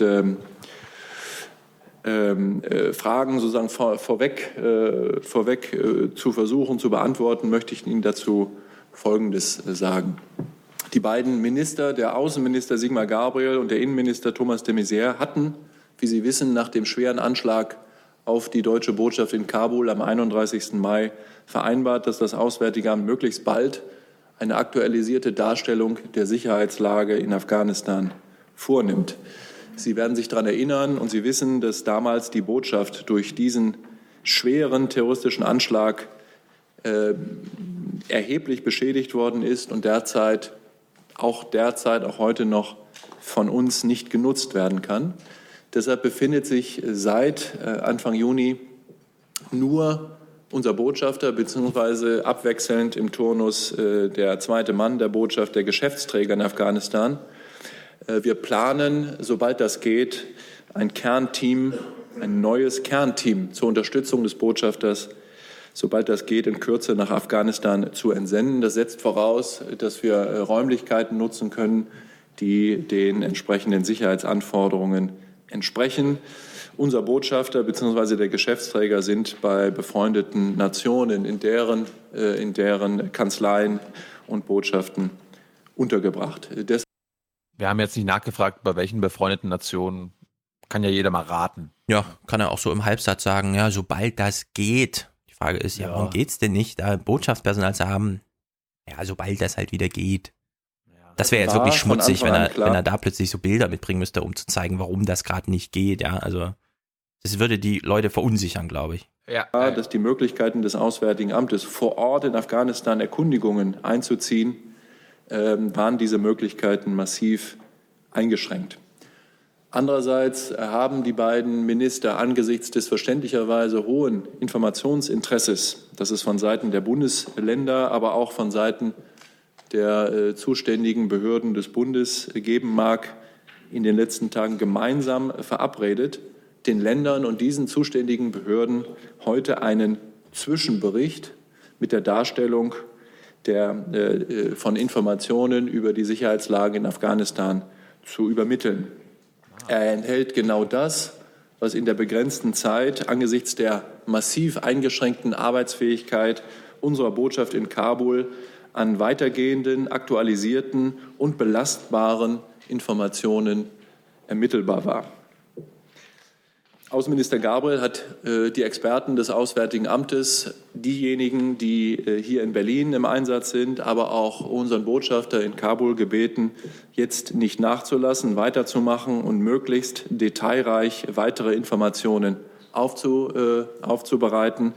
Das hat er getan mit Blick auf den ohnehin anstehenden, in wenigen Monaten anstehenden Aktualisierungsbericht des sogenannten Berichts über die asyl- und abschieberelevante Lage in äh, Afghanistan, der, wenn ich mich richtig entsinne, ohnehin tonusmäßig für den Oktober fällig wäre. Dieser Zwischenbericht bestätigt ähm, Folgendes. Die individuelle Gefährdungslage für Menschen, äh, die in Afghanistan leben oder nach Afghanistan zurückkehren, ist von einer Vielzahl von Faktoren abhängig. Hier fließen Faktoren wie der Wohnort, die Herkunft, die ethnische Zugehörigkeit der Beruf, die Biografie und das Geschlecht ein.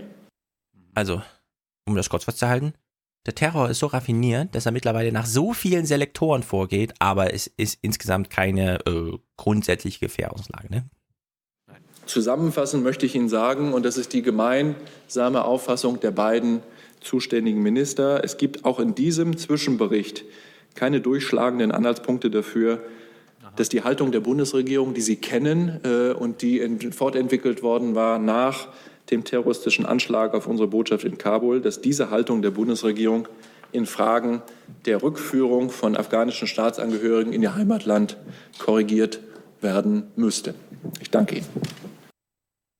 Da kann auch ein Anschlag auf, also ein teilweise auch an die deutsche Botschaft gerichteter Anschlag jetzt nichts dran ändern. Ja, ja. vor allem habe ich mich auch gefragt, als ich das gehört habe, naja, heißt das jetzt, wenn es so viele Selektoren gibt und die Leute sind da in Gefahr, was ist denn jetzt mit dem Umstand oder dem Persönlichkeitsmerkmal, jemand wird zurückgeschickt als Flüchtling?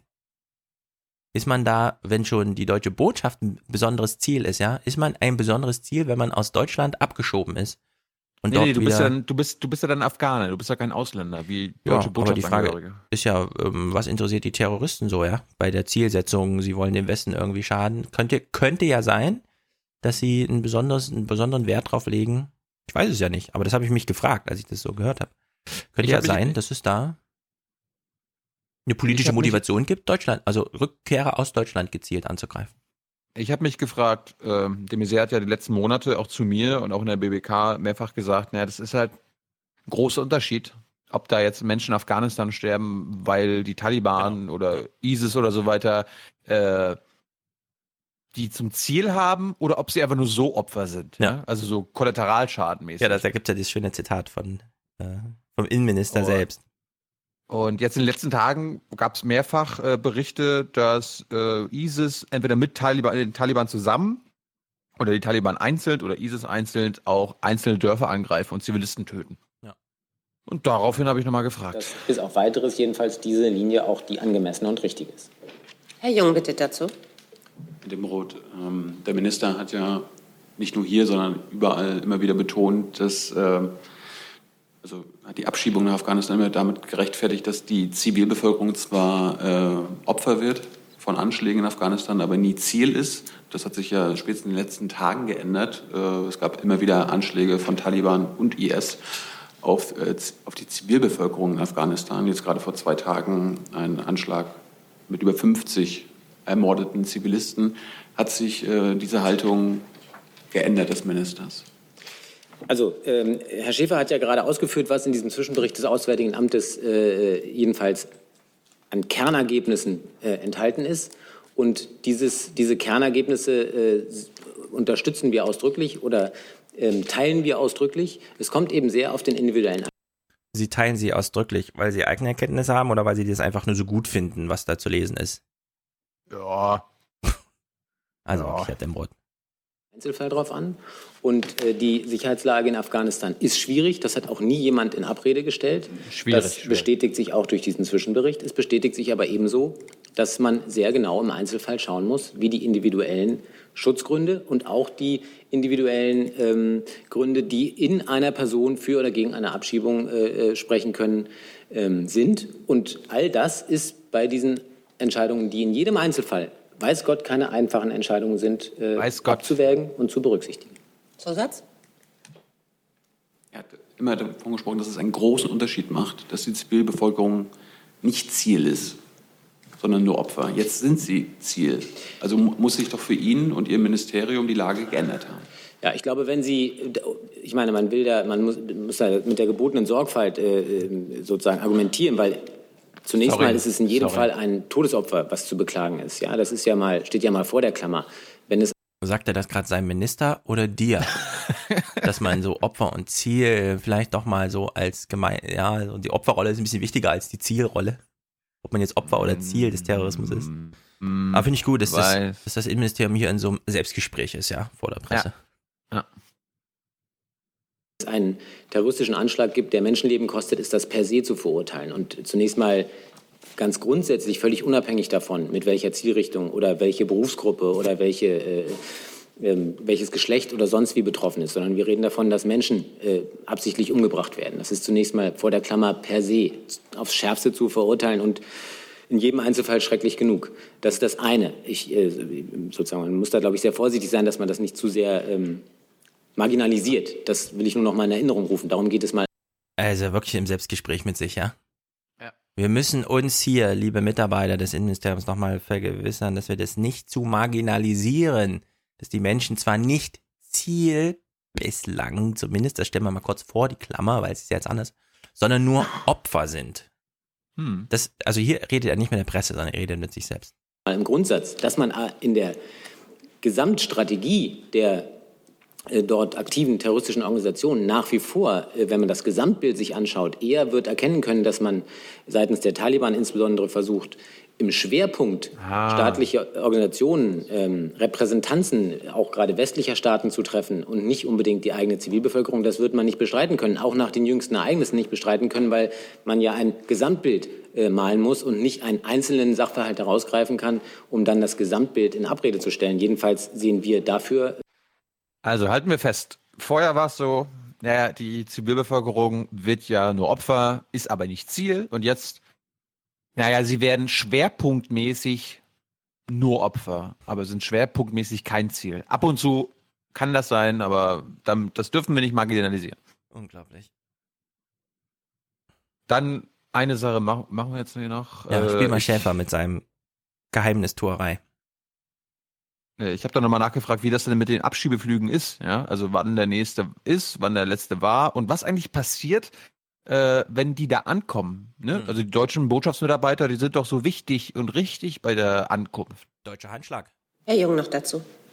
Jetzt zwei Lernfragen, Herr Demroth. Wann war denn der letzte Abschiebeflug nach Afghanistan und äh, wann ist der nächste geplant?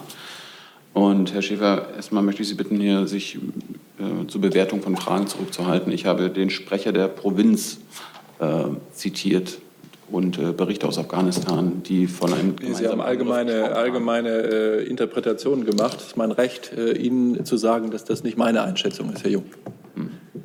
Das Recht Da hat er, hat er gesagt, ja, das war nur ISIS, das war nicht die Taliban. Hat er, hat er echt so im Grunde die Taliban verteidigt. Ja, ja, die Taliban würde sowas nicht machen. Ja, also ich kenne da Berichte, das war nur ISIS. Ich habe halt den Provinzgouverneur und den Provinzsprecher der afghanischen Provinz da zitiert, der sagt, nee, das waren Taliban und ISIS zusammen. Naja. Recht lasse ich mir von Ihnen auch nicht nehmen, es sei denn, die Vorsitzende findet das unangemessen, was ich getan habe. Dann können wir das entscheiden lassen. Ansonsten habe ich nichts zurückzunehmen von dem, was ich gesagt habe, lieber Jung. Meine Lernfrage ist, äh, die Kollegin hatte das vorhin angesprochen, was passiert eigentlich, wenn äh, Abgeschobene in Afghanistan landen? Welche Rolle spielen dann die Botschaftsmitarbeiter? Was, was machen die genau mit den äh, Menschen, die in Kabul ankommen? Wer möchte antworten?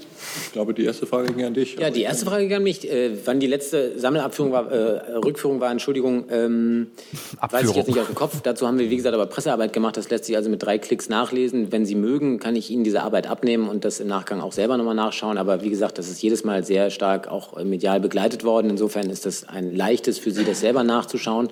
Also steht alles in der Zeitung. Alles, was Ja, Sie ja. zur Abschied, es ist, steht alles in der Zeitung. Aber ich kann auch für Sie, wenn Sie das mögen, die Arbeit des Zeitunglesens nochmal abnehmen, kann ich Ja. das hier auch vortragen, Herr Jung. Äh, es ist jedenfalls schon einige Wochen her. Und wann die zukünftige nächste Maßnahme ist, äh, Herr Jung, das haben wir hier auch schon so x-fach diskutiert, dass wir über äh, solche Maßnahmen ohnehin nie im Vorgang sprechen, nicht sprechen können, aus äh, verschiedenen Gründen, um die Maßnahme nicht zu gefährden, aber auch um persönlich Musst du Verständnis haben, die Flüchtlinge sollen in Angst leben. Es könnte morgen sein, es könnte morgen Abend sein. Sehr wahrscheinlich ist es aber übermorgen 6 Uhr morgens. Ja. Das sagen wir doch nicht vorher an. Herr Jung, da müssen Sie jetzt mal mit uns zusammenarbeiten. Wir dürfen Flüchtlinge nicht warnen. Rechte der Betroffenen nicht Ja, äh, ne, ähm, warte. Junge, du hast nichts kapiert. Ganz genau. Junge. äh, fahrlässig zu gefährden. Ich glaube, das müsste Ihnen hinreichend klar sein. Zumal Es muss dir doch so klar sein. Ja. Also wirklich. Junge, du hast nichts kapiert, das muss dir klar sein. Angst. Ja, es geht hier um Angst der Afghanen. Na gut. hier ja gerade Herr Schäfer und ich deutlich gemacht haben, dass Sammelrückführungen, wie sie eben bis äh, vor geraumer Zeit stattgefunden haben, aus verschiedenen Gründen derzeit nicht für angemessen äh, angesehen werden. Deswegen werden es Einzelmaßnahmen sein im Verantwortungsbereich der Länder, sodass ich dazu ohnehin nicht sprechen kann. Aber ganz grundsätzlich, das werden Ihnen auch die Kollegen in den Ländern nicht anders mitteilen, kündigen wir anstehende Maßnahmen dieser Art nie an. Ja, also ich ich möchte äh, Sie ganz Sie beruhigen, Herr Jung. Die Erkenntnisse in dem von mir und von uns heute hier vorgestellten äh, Bericht beruhen auf mehr als Äußerungen eines äh, nordafghanischen Provinzgouverneurs, äh, sondern wir verlassen uns auf mehrere Quellen. Also Schritt für Schritt, ja? Mehrere Quellen, jedenfalls nicht nur die eine, die Sie in der Zeitung, ach nee, hat er gerade gesagt, eine Zeitung ist alles Wichtige. Also Sie haben natürlich zu Recht Zeitung gelesen, da stand auch ein ganz wichtiger Provinzgouverneur drinne, der reicht aber nicht. Okay, wie sehen denn die anderen Quellen aus, bei denen die Regierung dann doch mal mehr weiß, als in der Zeitung steht? checken das gegen und prüfen dann, ob das alles soweit äh, glaubwürdig ist. Zu Ihrer konkreten Frage möchte ich nur sagen, ähm, letztlich geht es darum, sagen, die Netzwerke der Botschaft äh, zu nutzen ähm, und sicherzustellen, dass die Informationen über die Rückführung von afghanischen Staatsangehörigen in ihr Heimatland an den zuständigen Stellen Afghanistans nicht nur angekommen sind, sondern auch äh, sagen, die notwendigen äh, Vorbereitungen des Willkommenheißens äh, äh, getroffen. Das ist dann der deutsche Handschlag ne, des Innenministers.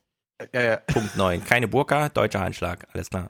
wurden. Das also heißt also, dass diese, diese Personen in Kabul am Flughafen in Empfang genommen werden äh, können, damit die dann in Afghanistan von, von, den Behörden, von den Behörden eben betreut werden können. Und das hat bei den paar Sammelabschiebungen, die es gegeben hat, ganz gut funktioniert.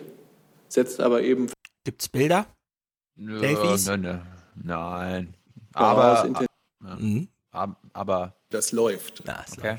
intensives Arbeiten, äh, herumtelefonieren, ähm, Partner ansprechen, Ministerien alertieren, mit dem Ziel, dass alles so läuft, wie wir uns das mit unseren Vorstellungen von einem deutschen, ordnungsgemäßen Ablauf solcher Verfahren auch vorstellen. Und das ist in Afghanistan, aber auch in vielen anderen Ländern der Welt manchmal ein bisschen anders. Und deshalb muss man da hier und da ein bisschen nachhelfen.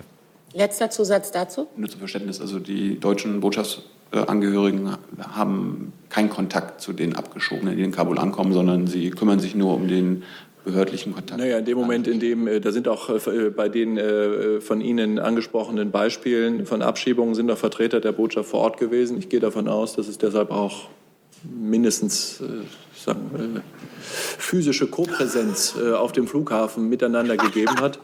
Äh, Da hat es bestimmt auch Dinge gegeben, wo man, äh, wie soll man sagen, betreuend oder helfend eingreifen konnte, ganz sicher. Schaffen Sie es alleine die Treppe runter oder soll ich Sie zerren? Ich bin hier So- gerade physisch kopräsent. Ich kann den Koffer abnehmen, wenn Sie wollen. Ja. Ich schmeiße Ihnen gerne den Koffer die Treppe runter, wenn Sie danach freiwillig runtergehen. Ansonsten, das Schicksal des Koffers muss nicht das Schicksal des Koffers bleiben. das gegeben. Es gibt ja keine Berührungsängste. Keine Berührungsängste. So, und dann, äh, während ich das gemacht habe, ähm, habe ich gerade Glasscherben aufgesammelt. Habe ich mich fast in den Finger geschnitten, ja. Plötzlich, wir sind ja jetzt im Bilde, Herr Jung, alles, was Sie über Abschiebungen wissen müssen, steht in der Zeitung. Wenn Sie mögen, lese ich Ihnen das auch vor. Und zum Thema, ja, da gibt es ja einen Zwischenbericht, wir wissen jetzt wirklich Bescheid.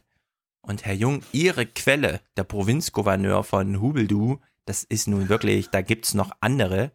Herr Schäfer erklärt uns mal kurz, ja, Wissensgrundlage für die Sicherheitslage, durch die wir dann zum Beispiel wissen, ja, die sind auch jetzt nicht Ziel, die sind vielleicht immer noch Opfer, da hat sich nichts geändert, dass die Botschaft ein bisschen anders aussieht und dass man da auch gerade nicht arbeiten kann, gerade dass die Fassade fehlt und der Krater immer noch 10 Meter tief ist davor, ja. Das, die Sicherheitslage hat sich geändert. Herr Schäfer, Herrschaftswissen, ja, er hat jetzt Herrschaftswissen dabei. Erklärt uns mal kurz, wie ist es mit der Sicherheitslage? Infos, die in diesen Bericht einfließen, die kommen doch nicht nur vom Botschafter, oder? Die kommen doch auch aus diversen anderen Quellen, oder? Absolut. Haben Sie völlig recht. Ja, ich würde gerne zu, zu drei äh, äh, Elementen Ihrer Fragen etwas sagen. Zunächst zu Herrn Jung. Da, dadurch, dass Sie das behaupten, äh, Herr Jung, ist das noch nicht wahr.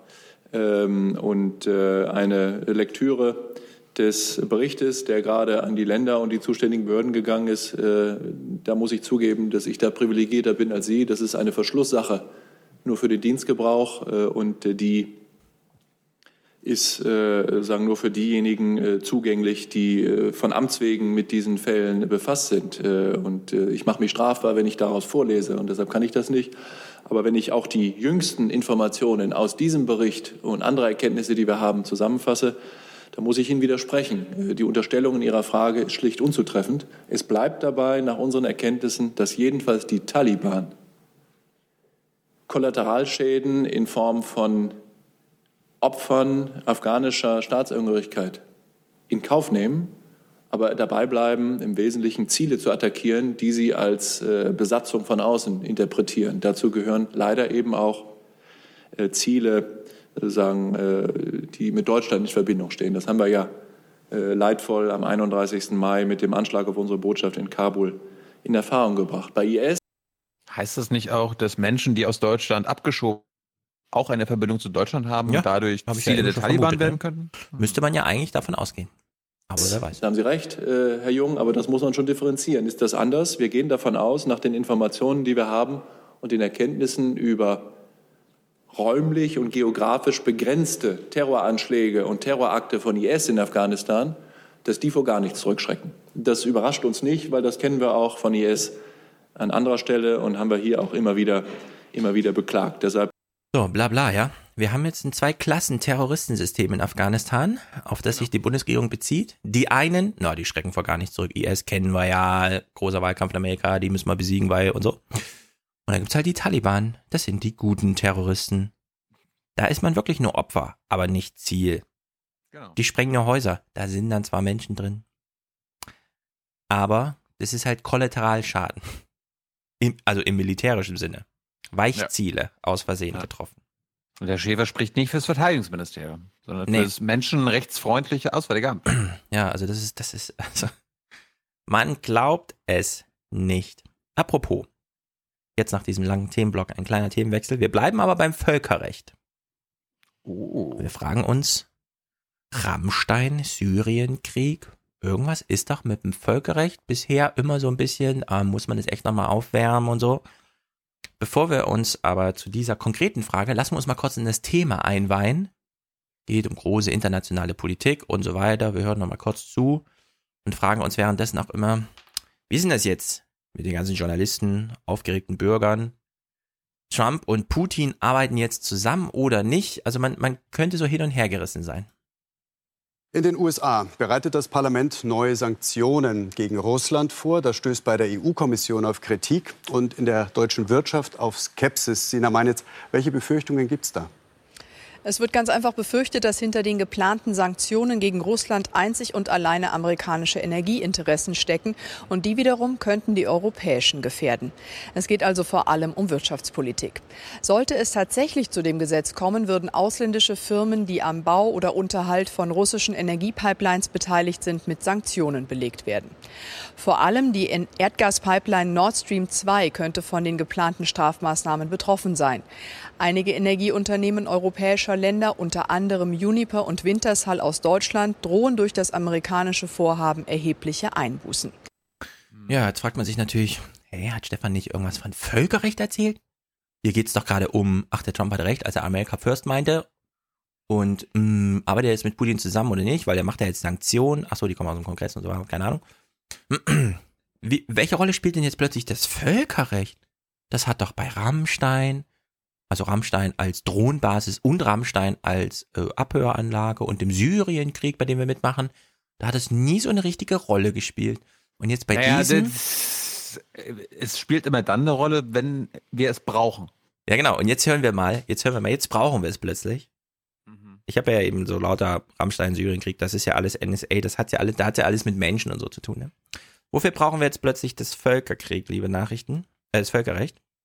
Einmal mehr wirft die EU-Kommission US-Präsident Trump einen Alleingang vor und droht mit Gegenmaßnahmen, weil die Pläne nicht abgestimmt gewesen wären. Schon vor einem Monat hatte die Bundesregierung Trumps Vorhaben als völkerrechtswidrig verurteilt. Mhm. Also wenn deutsche Unternehmen nicht mehr ganz zum Zuge kommen, weil der Pipelinebau mit russischen Energieträgern jetzt ähm, und so, dann greift plötzlich das Völkerrecht, ja? Zum Schutze der deutschen Unternehmen greift plötzlich das Völkerrecht. Hm. Das, das ist wirklich. Liebe Leute, das, das, das kann alles find, gar nicht wahr sein. Das finde ich jetzt schlimm. Also ich finde sowas äh, richtig und wichtig. Wichtig, richtig. Es ist auch richtig und wichtig. Ich will da gar nicht widersprechen. Ich will hier nicht so politikverachtend sein. Es ist richtig und wichtig. So, zwei kleine lockere Themen, bevor wir uns dem Diesel zuwenden. Per Steinbrück. Per Steinbrück wissen wir, der ist Experte. Der hat Millionen verdient, indem er einfach Reden hält. Man lacht so ein bisschen drüber, weil für das Lebenswerk, ich halte Reden, und zwar jeden Tag eine, ähm, für das Honorar muss Bill Clinton genau einmal auftreten.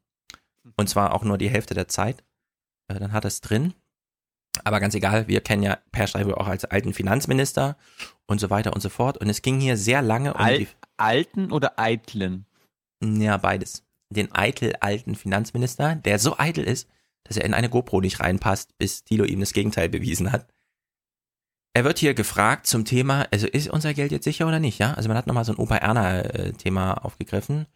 Du bist doch alt, du willst irgendwann mal was erben, ist dein Geld sicher, bla bla bla bla und so. Hm. Und jetzt ähm, Per Steinbrück, ja, am Ende dieses Berichts zum Thema, wahrscheinlich hat man es nur gemacht, weil man ein Interview mit Per Steinbrück hatte oder so, ist Geld jetzt sicher oder nicht? Kann das denn mit der Finanzkrise nochmal passieren? Könnte heute so etwas wieder passieren? Nicht in der Art, äh, weil inzwischen in der Tat eine Reihe von Stabilisierungsmechanismen eingezogen worden sind. Die Annahme wäre falsch, es sei seitdem nichts geschehen. Aber umgekehrt bin ich auch nicht naiv genug, um zu sagen, es gäbe keine Risiken. Ja, also es sind viele Sicherungsmaßnahmen eingezogen worden. Ja. Er ist zwar nicht ganz so naiv, aber er kann uns schon versichern, ey, das passiert nicht nochmal. Jetzt muss man aber sagen.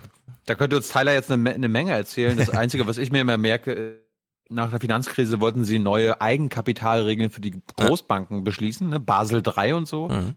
Jetzt rate mal, ob im Jahr 2017 Basel III gilt. Ja, auf dem Papier steht es bestimmt, aber es gab schon wieder Einwände aus äh, Branche und so. Ja, ist, noch, ist noch nicht mal noch nicht mal das. Ja. Also, das ist eben hier auch ein Hit-Job, weil die SPD ist im Wahlkampf. Er gilt immer noch als SPD-Man.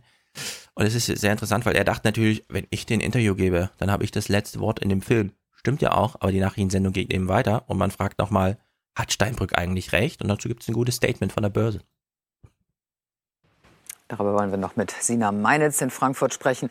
Ja, wir haben gerade im Bericht gehört, dass der frühere Finanzminister Steinbrück auf die Sicherheitsmechanismen verweist, die es inzwischen gibt. Wie sicher sind die denn? Marietta, wahrscheinlich weiß man das erst dann ganz genau, wenn tatsächlich der Ernstfall eintritt und eine Bank vor dem Aussteht. Ah, da fragt sich Oma Erna wieder. Das soll die SPD sein? Ist das wirklich meine SPD? Ja. SPD ist schlecht. Der SPD ist schlecht. Ich finde es so witzig, weil man sich hier, also ich unterstelle jetzt den heute Journalleuten einfach mal das Böse, dass sie sich hier denken, ach, also wir könnten jetzt Steinbrück noch mal eine reinwirken, aber dann würden wir Opa Enno verunsichern mit seinem Vermögen, das er bald an äh, seine Enkelin und so weiter vererbt. Sollen wir es machen? Ja, machen wir mal. Wir gehen von unserem Grundsatz weg, Oma Erna in Sicherheit und Frieden zu wiegen, sagen ihr, dein Geld ist nicht sicher, und zwar nur, um Per Steinbrück nochmal zu ärgern. Finde ich irgendwie auch ganz gut. Zweites lustiges Thema vor äh, dem Diesel, die Nachtigallen. Thilo lebt ja in Berlin. Berlin ist sehr weit weg von Bayern und der andere Unterschied ist, Berlin ist sehr viel kleiner als Bayern. Hier mal ein kleiner Fun Fact. Und jetzt gibt es einen Themawechsel. Dass es in der Großstadt Berlin mehr Nachtigallen gibt als in ganz Bayern, kommt nicht von ungefähr. So, jetzt ist Thilo gerade nicht da, aber bis er wiederkommt, könnt ihr euch überlegen. Bayern, Berlin, das ist ja echt ein krasser Größenunterschied. Warum gibt es im kleinen Berlin mehr Nachtigallen als im ganzen großen Bayern? Ich kann, ich kann, mir, die Frage, ich kann mir die Frage aber nicht beantworten. Okay, die Antwort. Ich bin jetzt zu faul, mich zwei Minuten damit zu befassen. Die Antwort kommt jetzt. Singvögel sind da, wo es ungepflegte Büsche und Sträucher gibt und Insekten. Wohingegen intensiv Landwirtschaft betrieben wird, ist beides rar.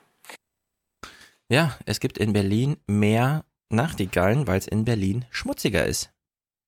In Bayern ist halt alles gepflegt. Und jetzt, deswegen dieses kleine Klippchen, was hier natürlich auch nur ein Rausschmeißer war in dem heute Journal, obwohl es so interessant ist. Sie besuchen jetzt einen dieser Bauern, der dafür sorgt, dass es in Bayern alles so sauber ist. Da keine ungepflegten Büsche rumstehen, wie in Berlin neben Rewe und so weiter. Jawohl. Und sie stellen hier mal eine Erkenntnis auf, bei der ich wieder denke, als Bauer muss man doch heute studieren, Landwirtschaft, ein richtiger Studiengang. Da ist man quasi Ingenieur, da betreibt man seine Biogasanlage. Und von sowas hier ist man plötzlich überrascht. Das kann man doch irgendwie Grundschülern in der dritten Klasse erzählen und die sagen, ja klar, und ich hätte auch nichts anderes erwartet.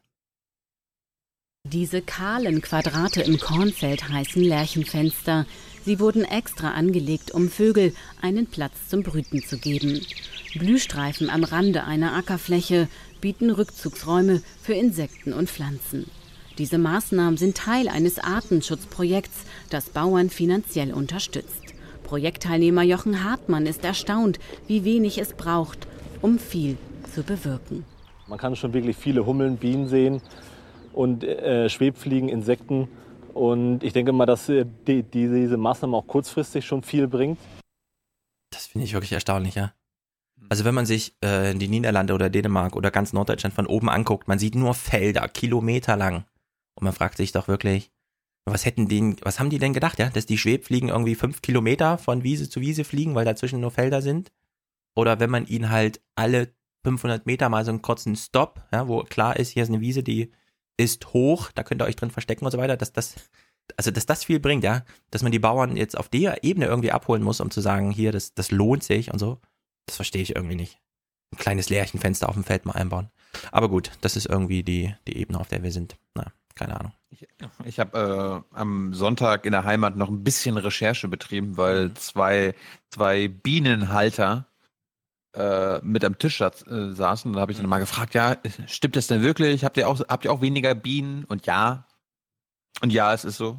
Sie haben deutlich weniger Bienen. Es liegt aber unter anderem auch daran, dass in ihrem Dorf viele Bienenbauern ähm, aufgehört haben. Das heißt, es gibt automatisch weniger Bienen. Aber es äh, auch über den Winter äh, gab es weniger Waben mit äh, neuen Bienenvölkern. Also es ist schon deutlich zurückgegangen. Ich habe aber auch gefragt, was eine These von Tyler und dir war, dass es auch weniger Mücken gibt. Hm. Und das ist in MacPom zum Beispiel nicht der Fall. Also es gibt dann jetzt natürlich keine wissenschaftliche Erkenntnis und so weiter, aber alle haben das Gefühl, dass es mehr Mücken gibt. Hm. Ja. Vielleicht einfach im Verhältnis zu anderen. nee, ich war jetzt in Zürich am Wasser und es war un unerträglich mit den Mücken. Ne? Also, äh, keine Ahnung. Wenn nur die Mücken überleben, das ist also auch scheiße. Das darf nicht sein. Brauchen wieder andere, die die Mücken fressen. Mückenfressende Insekten brauchen wir. So, aber jetzt diese. Das ist gut für unser Land. Das ist das Beste eine für unser Haltung. Land. Das ist die beste Haltung überhaupt.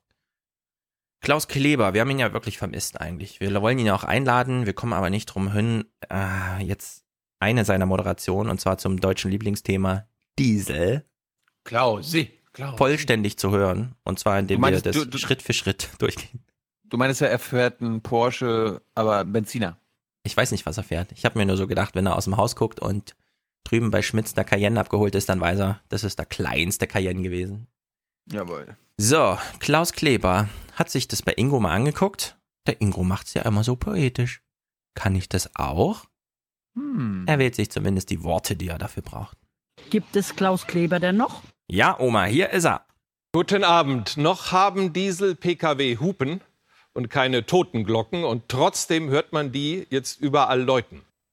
Mhm. Keine Hupen, Toten, also Hupen, keine Totenglocken, ne? Und man hört Nicht sie so- überall. Nicht, nicht sowas, ja? Shame. Shame. Shame. Das wär's. Das wär's. Die sollte man mal dranhängen. Also, sein erster Satz finde ich schon mal irgendwie gelungen. Hupen, Totenglocken, Hup, Hup. Er weiß allerdings selbst, naja, so richtig klug ist es nicht. Er entschuldigt sich so ein bisschen für dieses äh, Hupen, Totenglocken und sein Sprachbild, würde ich sagen. Das ist mindestens verfrüht und wahrscheinlich falsch. Ja, die Totenglocken sind zu früh und zu falsch. Okay? Der Diesel, das wissen wir, ist gar keine Frage. Super Thema, super Technik. Es ist jeder Satz in dieser Moderation merkwürdig, zum Beispiel dieser. Bei dem Skandal geht es ja nicht um Technik, es geht um Betrug. Mhm. Ach so. Es geht gar nicht um die Technik. Hast du gedacht, es geht um die Technik? Auch, ja. Also Nein. Technik, die, die, mit der man betrügen kann. Der Stickoxidzeug, das kommt nicht aus der Technik, das kommt vom Betrug. Ach so. Es Ja, ist sorry. hier nicht Betrugstechnik, es ist Technikbetrug. Man muss es ein bisschen auseinanderhalten. Er redet mal Ist weiter. denn das so schwer zu begreifen? Nö, also jetzt, wo wir es diskutieren, finde ich, ist Klaus Kleber da völlig auf der richtigen Linie. Nächster Satz, Klaus. Die Sache ist noch nicht aufgeklärt, aber eins steht schon fest. Das ist immer sehr gut. Die Sache ist noch nicht aufgeklärt. Aber eins steht fest, fragt man sich. Ist das nicht ein bisschen verdreht? Wie kann denn die Sache noch nicht aufgeklärt sein, aber eine Sache feststehen? Jetzt hören wir uns mal den Satz an, der feststeht, obwohl sonst noch nichts aufgeklärt ist. Der Diesel hat nicht betrogen. Der Diesel hat nicht betrogen. Ja. Wir fragen uns natürlich, Klaus, Äh, wer denn dann? Wer hat denn Hm. jetzt betrogen? Das, das ist eine tolle Frage. Ja, und wir greifen natürlich dieses Thema auf äh, Automobilhersteller, Techniker, kommerzielle Interessen, also Anleger, Anleger, Investoren. Wer hat denn jetzt eigentlich betrogen? Hier wird das Thema mal schön wieder äh, sozusagen durchkanalisiert, ja, weit weg von dem, über das man eigentlich reden müsste, in irgendeine andere Richtung. Allenfalls Leute, die auf die krumme Tour mit ihm Absatz und Geld vermehren wollten. Die haben betrogen.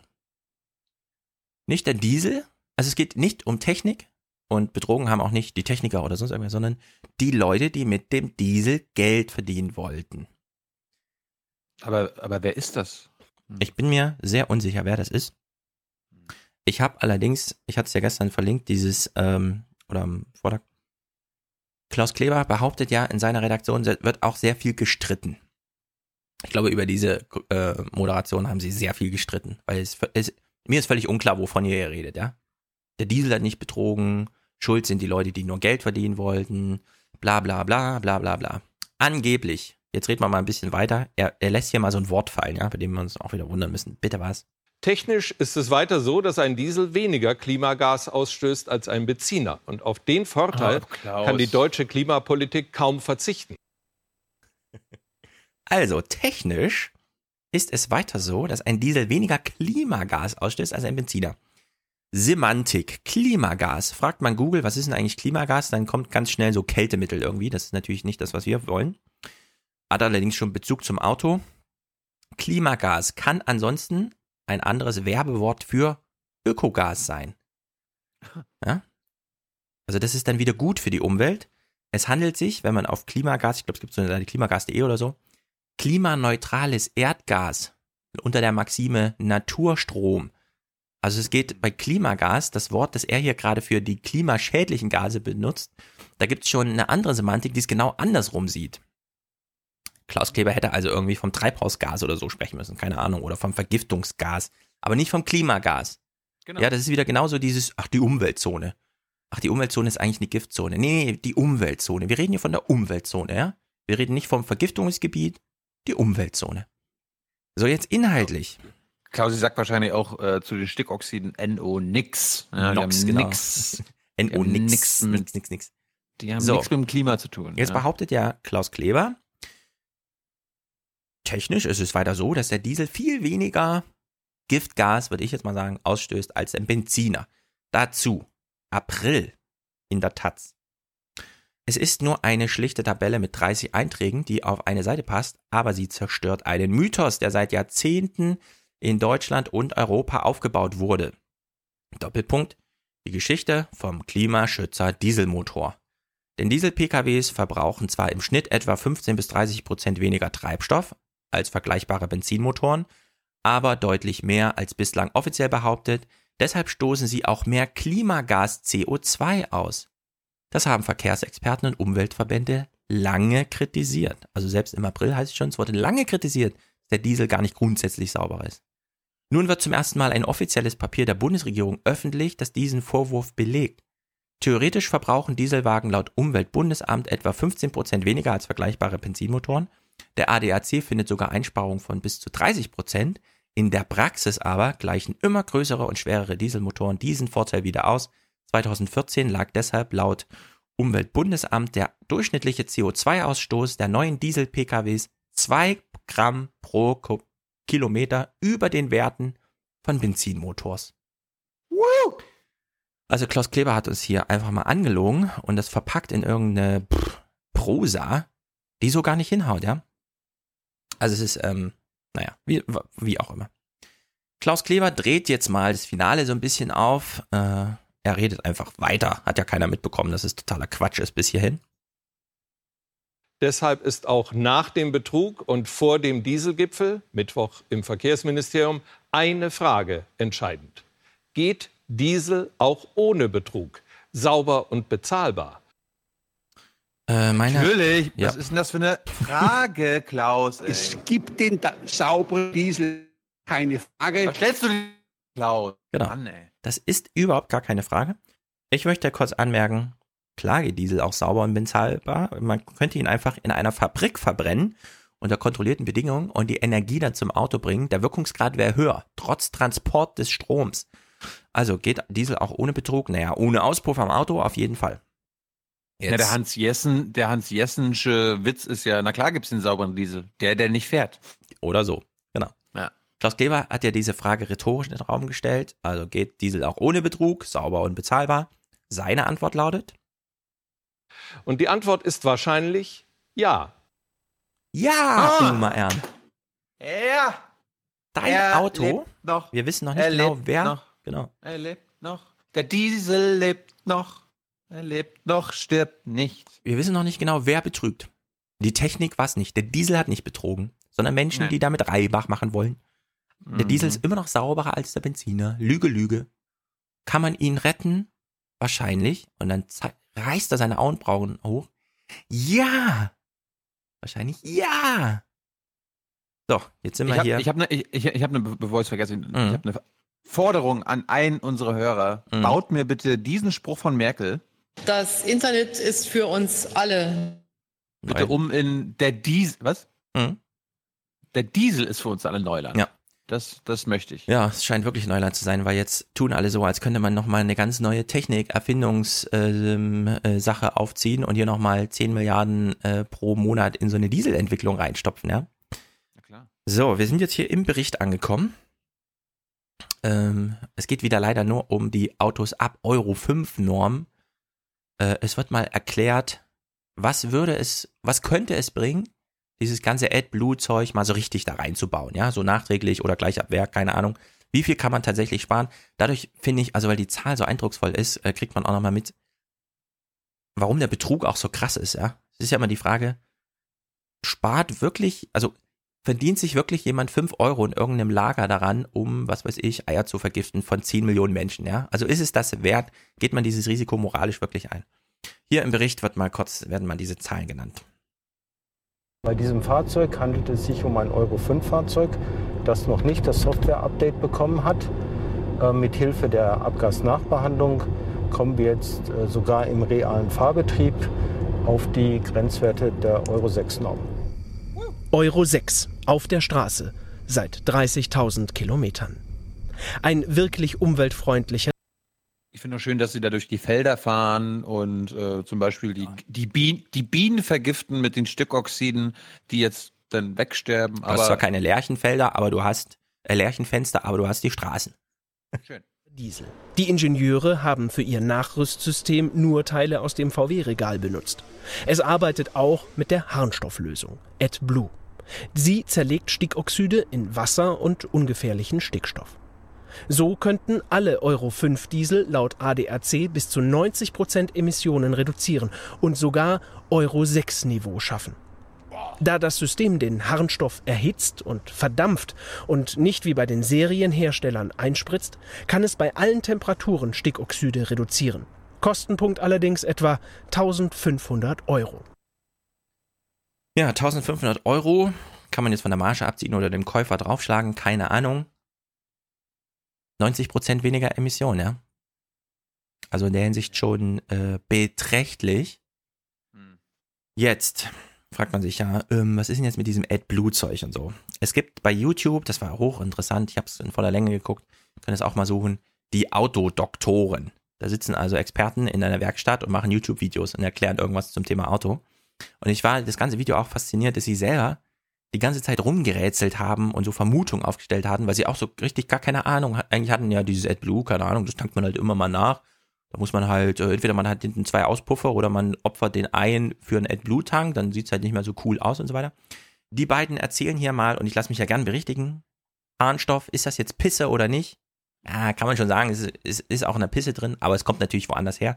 Hier wird mal erklärt, was ist Harnstoff eigentlich? Also der, der hier benutzt wird. Und wo kommt er her? Und was kostet er eigentlich so in der Produktion, ja? Also um welche Beträge geht es ja eigentlich? Hätte man nicht einen ganz anderen Betrug machen müssen oder läuft nicht vielleicht sogar ein ganz anderer Betrug? Also es ist wirklich hochinteressant, wir gucken mal kurz rein. Harnstoff hat nichts mit dem zu tun, was alle so denken. Das wäre natürlich nicht schlecht. Dann könnte ich meine Mitarbeiter so mehr der wie anzapfen oder auf der Toilette könnte ich Harnstoff gewinnen. Wenn ich ja, irgendwie so Harnstoff denkt man. Ja, hat nichts damit zu tun. Nee, hat damit Nein. gar nichts zu tun. Harnstoff wird hergestellt, chemisch hergestellt aus Erdgas. Mit einem Kilogramm Erdgas kann man ein Liter Harnstoff gewinnen. Und wenn man das mit AdBlue dann mischt und in der Produktion, in der Produktion kost, äh, kostet ein Liter AdBlue circa 10 Cent. 10 Cent. Und wenn ich es kaufe, dieser 10 Liter Eimer kostet 20 Euro. Kann man mal aufrechnen, da sind- kostet der Liter 2 Euro. Wenn man es in einer Tankstelle kauft, die LKWs brauchen das ja in größere Menge, kostet es 50 Cent. Aber allein von 9 Cent auf 50 Cent, ganz schön Windspanne. Und wenn man es dann so kauft, 2 Euro der Liter. Ja. Auch mal fragen, wer sich da so die Tasche voll macht. Ja, man kann sich fragen, wer sich da die Tasche voll macht. Hätte ein ganz anderer Skandal werden können, ja? AdBlue irgendwie für 10 Euro pro Liter verkaufen oder so. Naja. Jetzt sitzen die beiden und die haben den ganzen Tag mit Autos zu tun. Das verstehe ich irgendwie nicht, ja? Sie sitzen da und rechnen das mal so ein bisschen durch. Hm, wie lang, sagt der VDA, kann man mit so einem AdBlue-Tank oder wie viel braucht man pro Kilometer? Und wie groß ist eigentlich der Tank in meinem Auto? Und wie oft muss ich den eigentlich nachfüllen? Also das liegt alles ganz offensichtlich äh, Open Source mäßig, ja, äh, einfach als Wissen in der Gesellschaft. Man hat das bisher nur noch nicht durchgerechnet, ob das denn jetzt sein kann mit dieser, ja, da kommt so viel AdBlue rein und so. Hier die beiden, und das sind jetzt wirklich Fachmänner, ja, die sich auch mal so ein bisschen verwundern, die das erste Mal das nachgerechnet haben. Rechnen wir das, mal aus. Rechnen wir das aus. Sagen wir mal so einen Schnitt nehmen. 2,5 Liter nehmen wir mal an. Ne, das ist so ein Schnitt auf 100 Liter Diesel. Das runtergerechnet und wieder raufgerechnet nach dem Verbrauch, was Jürgens Auto hier macht. 7, Komma- ich kann mal gerade gucken, das ist Das waren 7,7 Liter. 7,7 meine ich, Liter, ne? ja. Ja. Ne? Sieben- 7,7 Liter. Kommen wir auf einen Verbrauch bei 2,5 Liter auf 28 Liter bei seinen 15.000 Kilometer. Laut äh, VDA sind es nur 17,32 Liter. Wenn man die 1,5 nimmt. Wenn man die 1,5 nimmt und wenn man die 5 Liter nimmt, laut Focus Online, kommen sie über weit über 50.000. 50 Äh, Liter. 50.000. 50.000 Über Liter. 50.000, die haben so einen riesen Tank. Ja, aber So, und wenn man das zu, äh, klar setzt, das ist 17,32 Liter. Das ist also das Minimum, was die sagen. Ja. Wie viel das eigentlich? Ja, mein Auto ist sehr sparsam. Der kommt mit 10 Liter aus. Finde ich klasse. Und warum ist der sparsam? Weil sehr wahrscheinlich dort wirklich zu wenig von dem AdBlue eingespritzt wird. Hier- Weil der Industrie, der, der Automobilindustrie natürlich ein Riesenproblem hat, dort hinten so riesengroße Tanks einzubauen. Ich meine, wo, wenn man das mal raufrechnet auf 15.000 Kilometer und das Kannst du die Hälfte vom Kofferraum nehmen und dann einen äh, AdBlue-Tank draus es sind machen? wirklich die 5 Liter, man ist weit über 50 Liter, muss man dann 50 Liter äh, Behälter reinmachen. ja. Bei 15.000. Und wenn man wirklich bis zum nächsten Service fahren will, Ja, mein Da- Service war jetzt bei 35.000 Kilometer, war der ja, erste dann brauchst, Service. braucht man hinten im Prinzip einen Tank von 120 oder 130 Liter. Ja. Mehr als Also- Kraftstofftank. Wir können es nicht beweisen. Unsere Erfahrung ist, Jürgens Tochter hat auch einen Wagen. Ist das, ein Lupo oder was? Ne? Äh, Ein ähm, Caddy. Ein Caddy. Und der hat auch nur die Hälfte von dem verbraucht an AdBlue, was er eigentlich hätte brauchen sollen. Brauchen müssen eigentlich. Müssen. Seltsam. Also da gibt es so Diskrepanzen und unsere Erfahrung ist, da stimmt was nicht. Und wir sind hier keine Polizisten oder sowas und können das auch nicht richtig analysieren. Aber ich finde, eigentlich ist das klar. Ne? Ja. AdBlue ist eine tolle Sache. Kann man echt sagen, ein gutes Ding. Aber es gibt viele, viele Probleme damit. Es kommt ich, fast glaube, Frischluft hinten raus. ich glaube, mittlerweile ist die, die, die Zukunft der Diesel echt ein bisschen beschränkt. Ja. Ah, Mann. Ja, da schreit die Ziege. Wir sind ja ja keine Polizisten oder sowas, sagt er. Aber das ist irgendwie passt das alles nicht zusammen. Also, das ist wirklich erstaunlich, ja. Man müsste nur mal einfach nachrechnen, wie groß ist der Tank, wie viel AdBlue müsste ich verbrauchen und dann wüsste man schon, nee, eigentlich müsste man alle zehn Tankfahrten, die man Diesel tankt, auch AdBlue nachtanken. Aber nee, das wird nur irgendwann mal im Service gemacht nach 35.000 Kilometern und verschwindet halt irgendwo im Auto, ja. Niemand denkt darüber nach und so. Also es ist wirklich erstaunlich, was das für ein Betrug ist, ja. Also auf welcher Ebene, auf welcher Kaltschnäuzigkeit da auch einfach gesagt wurde, ja, wir, pff, keine Ahnung, wir bauen halt diesen Tank ein, einigen wir uns mal drauf. Machen wir ein kleines Kartell und es geht dann schon irgendwie. Verkaufen wir einfach in Amerika. Naja. Weil wir wissen jetzt, äh, also die Auto, wenn ihr bei den Autosektoren richtig nachguckt, ja, die stehen ja unter den Autos mit der Kamera und zeigen so ein bisschen, wie vollgebaut das alles ist. Und die sagen halt, ja, wenn du so einen AdBlue-Tank drin haben willst, müsstest du schon auf deinen zweiten Auspuff hinten verzichten. Das sieht dann nicht mehr so cool aus, dein Auto. Und der ZDF-Experte, ja, der erklärt hier nochmal, ja, wo ist jetzt eigentlich das Problem? Das Problem ist die Gesetzgebung. Solange wie die Gesetzgebung, solange wie man Möglichkeiten findet, mit billigster Technik die Gesetze und egal wie knapp auch immer zu erfüllen, wird man es tun. Wirklich saubere Diesel auf den Straßen, dazu müsste die Politik beim Dieselgipfel umlenken. Schärfere Gesetze, härtere, echte Kontrollen. Ja, Aber wir die hier. gibt's doch schon. Was wollt ihr denn? Wir sind einen Tag vor dem Dieselgipfel, ne? Ja, da müsste die Politik jetzt echt umlenken, weil da braucht man neuen Platz im Auto. Und da reicht so ein Software-Update nicht. Also die Politik, denkt sie um, lenkt sie ein? Es geht insgesamt darum, natürlich an diesem Punkt zu kritisieren, was zu kritisieren ist, aber immer in dem Bewusstsein, dass es sich hierbei um einen strategisch wichtigen Industriezweig in Deutschland handelt. Mhm. Und hinter die Politik denkt so, weil jetzt, das ist, das ist ein Clip, der ist, ähm, ich würde mir da gerne mal Reaktionen wünschen von zum Beispiel Auszubildenden in den verschiedenen Automobilunternehmen. Wir haben jetzt ein Statement von einem IG Metall-Sprecher in einem äh, Auto äh, Bundesland. Und ich bin ehrlich gesagt ein bisschen, ein bisschen erschüttert. Dieselfahrverbote bringt weitere Verunsicherung für die Beschäftigten in dem Bereich. Und da hängen so viele Arbeitsplätze dran, dass es aus unserer Sicht nicht sinnvoll ist, diesen Weg zu gehen. Man fragt sich ja so ein bisschen, wenn man das hört, welchen Weg meint er? Er redet ja hier gerade über die Medien mit der Politik und sagt, es wäre nicht sinnvoll, nicht sinnvoll, diesen Weg zu gehen. Und wir haben ja beim letzten Mal schon geklärt, na, es gibt ja irgendwie zwei Wege. Den Rechtsweg, den man auf jeden Fall irgendwie geht, und dann halt diesen, ja, die Politik macht irgendwas mit den Automobilunternehmen. Äh, und er scheint völlig ausgeblendet zu haben, dass es hier einen Rechtsweg gibt und dass es irgendwann Verbote gibt und so weiter, sondern er mahnt die Politik, wie auch immer Seehofer sich das vorstellte, den Rechtsweg zu blockieren mit dem Spruch, wir regieren, wie wir das beim, beim Autogipfel gehört haben. Claudia Kempfert, äh, wie soll das anders sein? Deutsches Institut für Wirtschaftsforschung. Gefällt mir wieder super. Sie haut ja nochmal mit dem Vorschlaghammer auf das ganze Problem. Es ist eine Staatskrise, weil es nicht geschafft wurde, innerhalb von mehreren Jahrzehnten eine nachhaltige Verkehrswende auf den Weg zu bringen. Jetzt hält man unnötig lange an einer vergangenen Energietechnologie fest und Verkehrstechnologie und das ist nicht mehr zeitgemäß. Es ist nicht mehr zeitgemäß, weil es gesundheitlich problematisch ist. Klaus Kleber erklärt uns jetzt nochmal, um wen wir uns nicht sorgen müssen. Immerhin um die Vermögensverhältnisse der Eigentümer von VW etc. muss man sich nicht sorgen.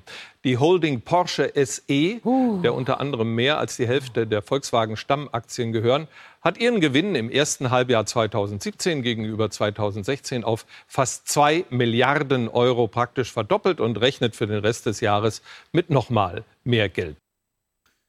Wen interessiert's?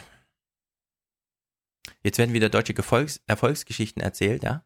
Unter der Maßgabe, das geht aber nur, wenn ihr ein paar Gesundheitsschäden in Kauf nehmt. Ansonsten sind wir nicht mehr das coole Deutschland. So, die letzten beiden Clips sind super interessant, weil zum einen pfeift Klaus Kleber auf dem allerletzten Loch. Wir unterstellen ihm ja hier, er lenkt von den eigentlichen Themen ab, nämlich Gesundheitsgefährdung, hat er schon mal mit einem Arzt gesprochen, spielt es hier eine Rolle, dass Oma Erna vergiftet wird, spielt eine Rolle, dass ich vergiftet werden. Nee, spielt ja alles keine Rolle. Stattdessen ist ja irgendwas mit der Autoindustrie und der Frage, hat nicht die Technik eigentlich gar nicht betrogen? Wieso ist die, die jetzt so in der Kritik? Er hat jetzt hier einen Move gemacht, von dem ich einfach nur sage, das ist das lächerlichste überhaupt, was ich jemals gesehen habe im Heute Journal zum Thema Diesel. Er führt ein Interview mit Thomas Koch. Der war mal vormals Mercedes-Entwickler für die Motoren. Jetzt ist er Professor in Karlsruhe. Und es ist, man kann von Scripted News sprechen, aber es ist wirklich unglaublich. Wie soll die Mobilgesellschaft in Zukunft nun angetrieben werden? Eines der weltweit angesehensten Institute für diese Frage ist angesiedelt beim Karlsruher Institut für Technologie KIT. Dort am eigentümlich altmodisch klingenden Institut für Kolbenmaschinen wird an Grundlagen für moderne, effiziente, umweltfreundliche Motoren gearbeitet. Chef ist Professor Thomas Koch. Er hat zehn Jahre lang in der Nutzfahrzeugmotorenentwicklung bei Daimler gearbeitet, dann 2013 beim KIT angeheuert und sich damit von der Industrie unabhängig gemacht. Ah, verstehe. Guten Abend, Professor Ach, Koch. So. Guten Abend, Herr Kleber. Jetzt haben wir morgen den Dieselgipfel. Soll der nicht endlich eine Technologie zu Grabe tragen, die sich offensichtlich nur noch mit Betrug und Schummeln am Markt halten kann? Nun, Herr Kleber, der modernste Euro 6 Diesel der zweiten Generation ist nach zehn Jahren der Entwicklung seit ein, zwei Jahren verfügbar. Die letzte offene Flanke des Dieselmotors, die viel diskutierten Stickoxidemissionen, diese technische Flanke ist geschlossen. Es hat intensive Arbeit gebraucht, zehn Jahre. Das Thema ist technisch gelöst. Der Diesel funktioniert in der neuesten Ausbaustufe hervorragend. Wir werden noch lange den Diesel als Antrieb genießen dürfen. Grandios, also besser als Kretschmann. Wir werden noch lange den Diesel genießen dürfen. Aber ist das jetzt eine Drohung oder eine Erleichterung? Ich weiß auch nicht. Es ist ja nicht wirklich Fake News. Der Diesel funktioniert, die Flanke ist geschlossen, keine Ahnung, die Technik geht. Aber wenn der Matthias Müller auf der Bühne steht und einen Tag später sagt, ich will, dass meine Ingenieure in der Zukunft arbeiten und nicht an 15 Jahre alten Motoren, ja, dann ist die Flanke eben nicht geschlossen. Die ist auf dem Papier geschlossen. Wenn man jetzt einen Diesel plant, kann man einen AdBlue-Tank, alles, kann man alles machen. Aber jetzt ist es nicht geschlossen. Jetzt auch Klaus Kleber, ja, das ist wirklich erstaunlich. Klaus Kleber stellt jetzt irgendwann doch mal fest, mh, wir müssen jetzt mal, der Stefan Schulz und der Thilo Jung, die haben das auch in ihren Text geschrieben vom letzten Podcast, wir müssen jetzt irgendwann mal darüber reden, es gibt ja noch den Rechtsweg daneben. Gerichte entscheiden und Gutachten werden über die Luft geschrieben und danach sind diese Autos verboten oder nicht. Und es ist völlig egal, welcher Politiker mit welchem Audiominister, äh, Autochef irgendwelche Regierungserklärungen und so weiter und so fort da abklüngelt. Und deswegen, das ist wirklich erstaunlich, ja. Ganz am Ende von diesem Bericht steht er, Klaus Kleber, mit äh, dieser Sarah Tacke, die immer die Rechtsfragen klärt, am Tisch und stellt mal eine gute Frage. Die hätte er auch 70 Minuten zum Diesel, die sie im Heute-Journal verwendet haben, früher stellen können, Wenigstens jetzt. Bei uns ist jetzt unsere Rechtsexpertin Sarah Tacke, weil die Entscheidung über die nächste Zukunft des Diesels nämlich nicht auf irgendwelchen Gipfeln in Berlin getroffen wird oder sonst irgendwo in Ministerien, sondern tatsächlich in deutschen Gerichten weiterhin. Sarah, wie hängt das zusammen? So ist es. Es ist erst durch die Verwaltungsgerichte und durch die Klagen der deutschen Umwelthilfe überhaupt einer breiten Öffentlichkeit bekannt geworden, dass Grenzwerte in Großstädten, was Stickoxide anbelangt, systematisch dauerhaft gerissen werden. Und auch erst durch die Ermittlungen amerikanischer Strafverfolger ist bekannt geworden, dass bei den Labortests systematisch kriminell von Seiten der Autoindustrie, der deutschen Autoindustrie manipuliert wurde. Das heißt, erst durch das Öffentlichwerden dieser Gesetzesverstöße sehen sich jetzt Politik und Konzerne gezwungen, wegen der Öffentlichkeit zu handeln. Und es liegt schlicht daran, dass Politik und Konzerne ein großes gemeinsames Interesse haben, nämlich die starke deutsche Autoindustrie, Schrägstrich viele Arbeitsplätze, die daran hängen.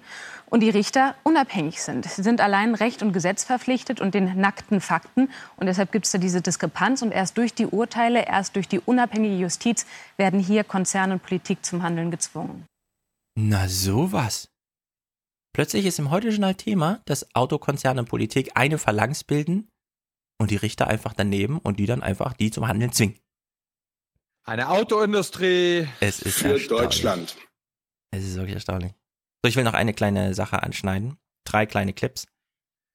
Wir haben ja leider. Mm, Na, ich wäre ja dafür, wenn wir jetzt bei dem Thema bleiben. Ach so, okay. Dann mach. Weil die, weil die Sommerinterviews mit mhm. äh, Seo von Özdemir sich auch genau darum drehten. Also um und den Rechtsweg oder um die politische Komponente ja, politische Komponenten und so. Und wir fangen mal an, Berlin direkt. 30. Juli, Thomas Walde war in Ingolstadt, äh, um mit Seehofer zu reden. Was ist in Ingolstadt? Was, äh, wofür steht Ingolstadt? Audi, Audi, Audi, Audi. So.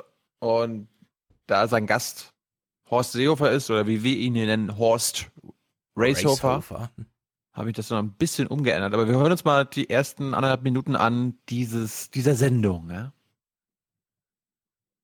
Hausland, Hausland! Yeah, wir sprechen Klartext. Das verspricht die CSU ganz vorn in ihrem Wahlprogramm. Und wir wollen jetzt mal sehen, ob das denn auch stimmt. Das sind Pferde, Freunde, Freiheit und Spaß. Hier fühlen wir uns zu Haus. Auf dem Rücken der Pferde, den Wind im Gesicht, reiten wir gemeinsam aus. Mit Horst Seehofer, dem Parteivorsitzenden und bayerischen Ministerpräsidenten. Hausland,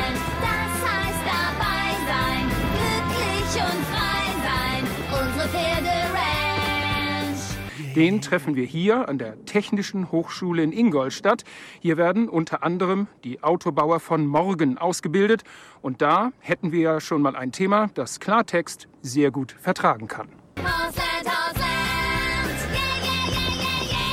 Ich habe gelernt, dass hier die Studierenden morgen ihre Noten bekommen. Und dann gehen eine ganze Reihe von denen hier ab, wenn sie bestanden haben. Und einige gehen in die Autoindustrie. Was würden Sie denen mit auf den Weg geben wollen?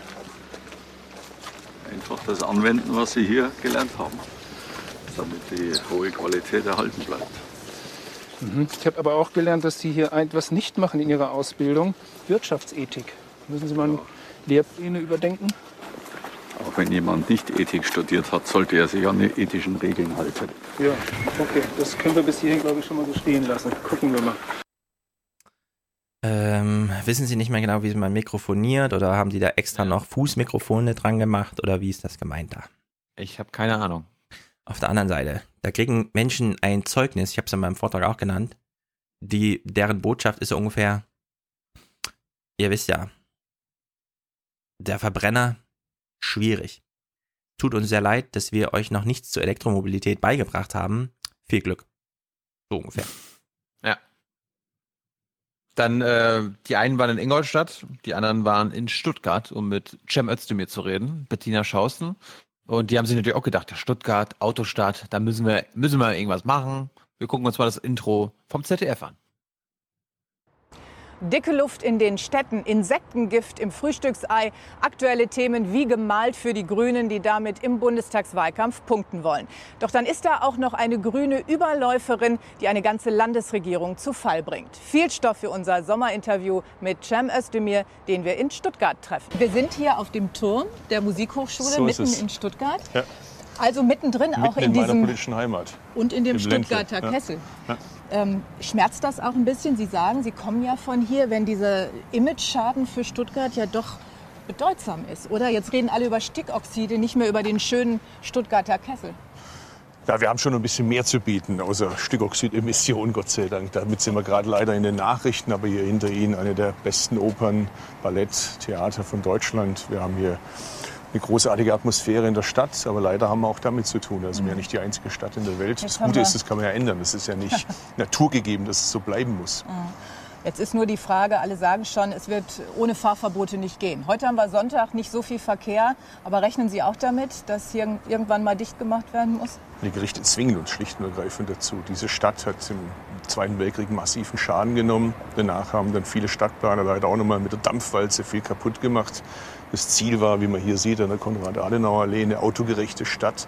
Und jetzt geht es halt darum, daraus eine menschengerechte Stadt zu machen, in der das Auto auch seinen Platz hat, aber genauso das Fahrrad, die Fußgänger, der öffentliche Verkehr, einfach Menschen, die Gesundheit des Menschen, die muss im Mittelpunkt stehen. Ansonsten werden wir auf diesem Planeten ein Problem bekommen. Und genau darüber reden wir jetzt weiter. Na, wenigstens hat er mal die Gesundheit des Menschen kurz angesprochen. Juhu! Gut, wir springen wieder zurück zu Seehofer. Walde hat mal eine richtig gute Frage gestellt. Es geht hier jetzt um die kriminellen Ausle äh, die kriminelle Autoindustrie. Im CSU-Programm zur Bundestagswahl, dem sogenannten Bayern-Plan, da schreiben Sie, der Staat muss klare Kante gegen Kriminalität zeigen. Wir wollen einen starken Rechtsstaat, der die Menschen schützt. Für uns gilt Opferschutz vor Täterschutz. Was bedeutet das für die deutsche Autoindustrie? Dass die äh, äh, Automobilindustrie in Deutschland ihrer Verantwortung gerecht werden muss. Sie muss endlich Klarheit schaffen äh, bei den Manipulationen, die ja fraglos stattgefunden haben und auch die Konsequenzen daraus tragen. Es ist zum Beispiel aus meiner Sicht kaum hinnehmbar, dass wir heute, heute noch nicht recht wissen, wer trägt eigentlich in den jeweiligen Konzernen letztendlich die Verantwortung für diesen Betrug. Sie sprechen das an Betrug. Sie verwenden das Wort. Der Verkehrsminister sprach von illegaler Software, also von Rechtsbruch. Aber die klare Kante des Rechtsstaats, die vermissen wir noch. Ja, erst muss man aufklären, dann kann der Rechtsstaat Konsequenzen tragen, äh, äh, ziehen, und zwar durch äh, äh, Bezahlung der Schäden. Das wollen wir ja, dass äh, die Manipulationen zulasten der Automobilindustrie korrigiert werden und äh, möglicherweise auch strafrechtlich. Aber das kann man nicht äh, äh, beurteilen, bevor nicht die Aufklärung stattgefunden hat. Und dazu muss die Automobilindustrie noch einen äh, stärkeren Beitrag leisten. Muss sie nicht. Die Gerichte können auch einfach so urteilen. Ja, könnten sie, könnten sie. Das würde ja wieder einiges gefährden, Stefan. Gut, wir springen zurück zu äh, Zimir. Äh, da geht es auch ums Autokartell, um Fahrverbote und wir lernen vom Grünchef, ohne Winfried Kretschmann wäre alles noch viel schlimmer. Hättest du nicht gedacht, oder? Äh, nee. Genau. Herr Özdemir, dann knüpfen wir doch da mal an. Sie sagen, Sie wollen sich um die Menschen kümmern. Jetzt sitzt hier in Stuttgart ein grüner OB im Rathaus. Äh, Wir haben hier einen grünen Ministerpräsidenten im Landtag. Ähm, Dann ist so ein bisschen die Frage, sind die bisher noch nicht darauf gekommen, sich um die Menschen zu kümmern? Warum muss erst ein Verwaltungsrichter dann sagen, so geht es nicht mehr weiter, im Zweifel auch Fahrverbote? Ja, das tun sie ja. Winfried Kretschmann den strategischen Dialog mit der Automobilindustrie angefangen. Das ist die Blaupause für eine bundesweite Regelung. Ohne das hätten wir heute noch keine Lösungen für das Nachrüsten. Erinnern Sie sich dran, die Automobilindustrie sagte vor einiger Zeit, das geht technisch gar nicht. Jetzt geht es auf einmal doch mit Softwarelösungen. Und ich glaube, wenn man noch mal ein bisschen nachfragt, geht es auch mit Hardwarelösungen. Das ist der Weg, wie es funktioniert. Wir machen das. Vergessen Sie nicht, wir haben nicht die Bundesregierung. Die stellt immer noch die CDU, CSU mit der SPD. Die blaue Plakette beispielsweise, die muss schon Herr Dobrindt beschließen, wenn er es will.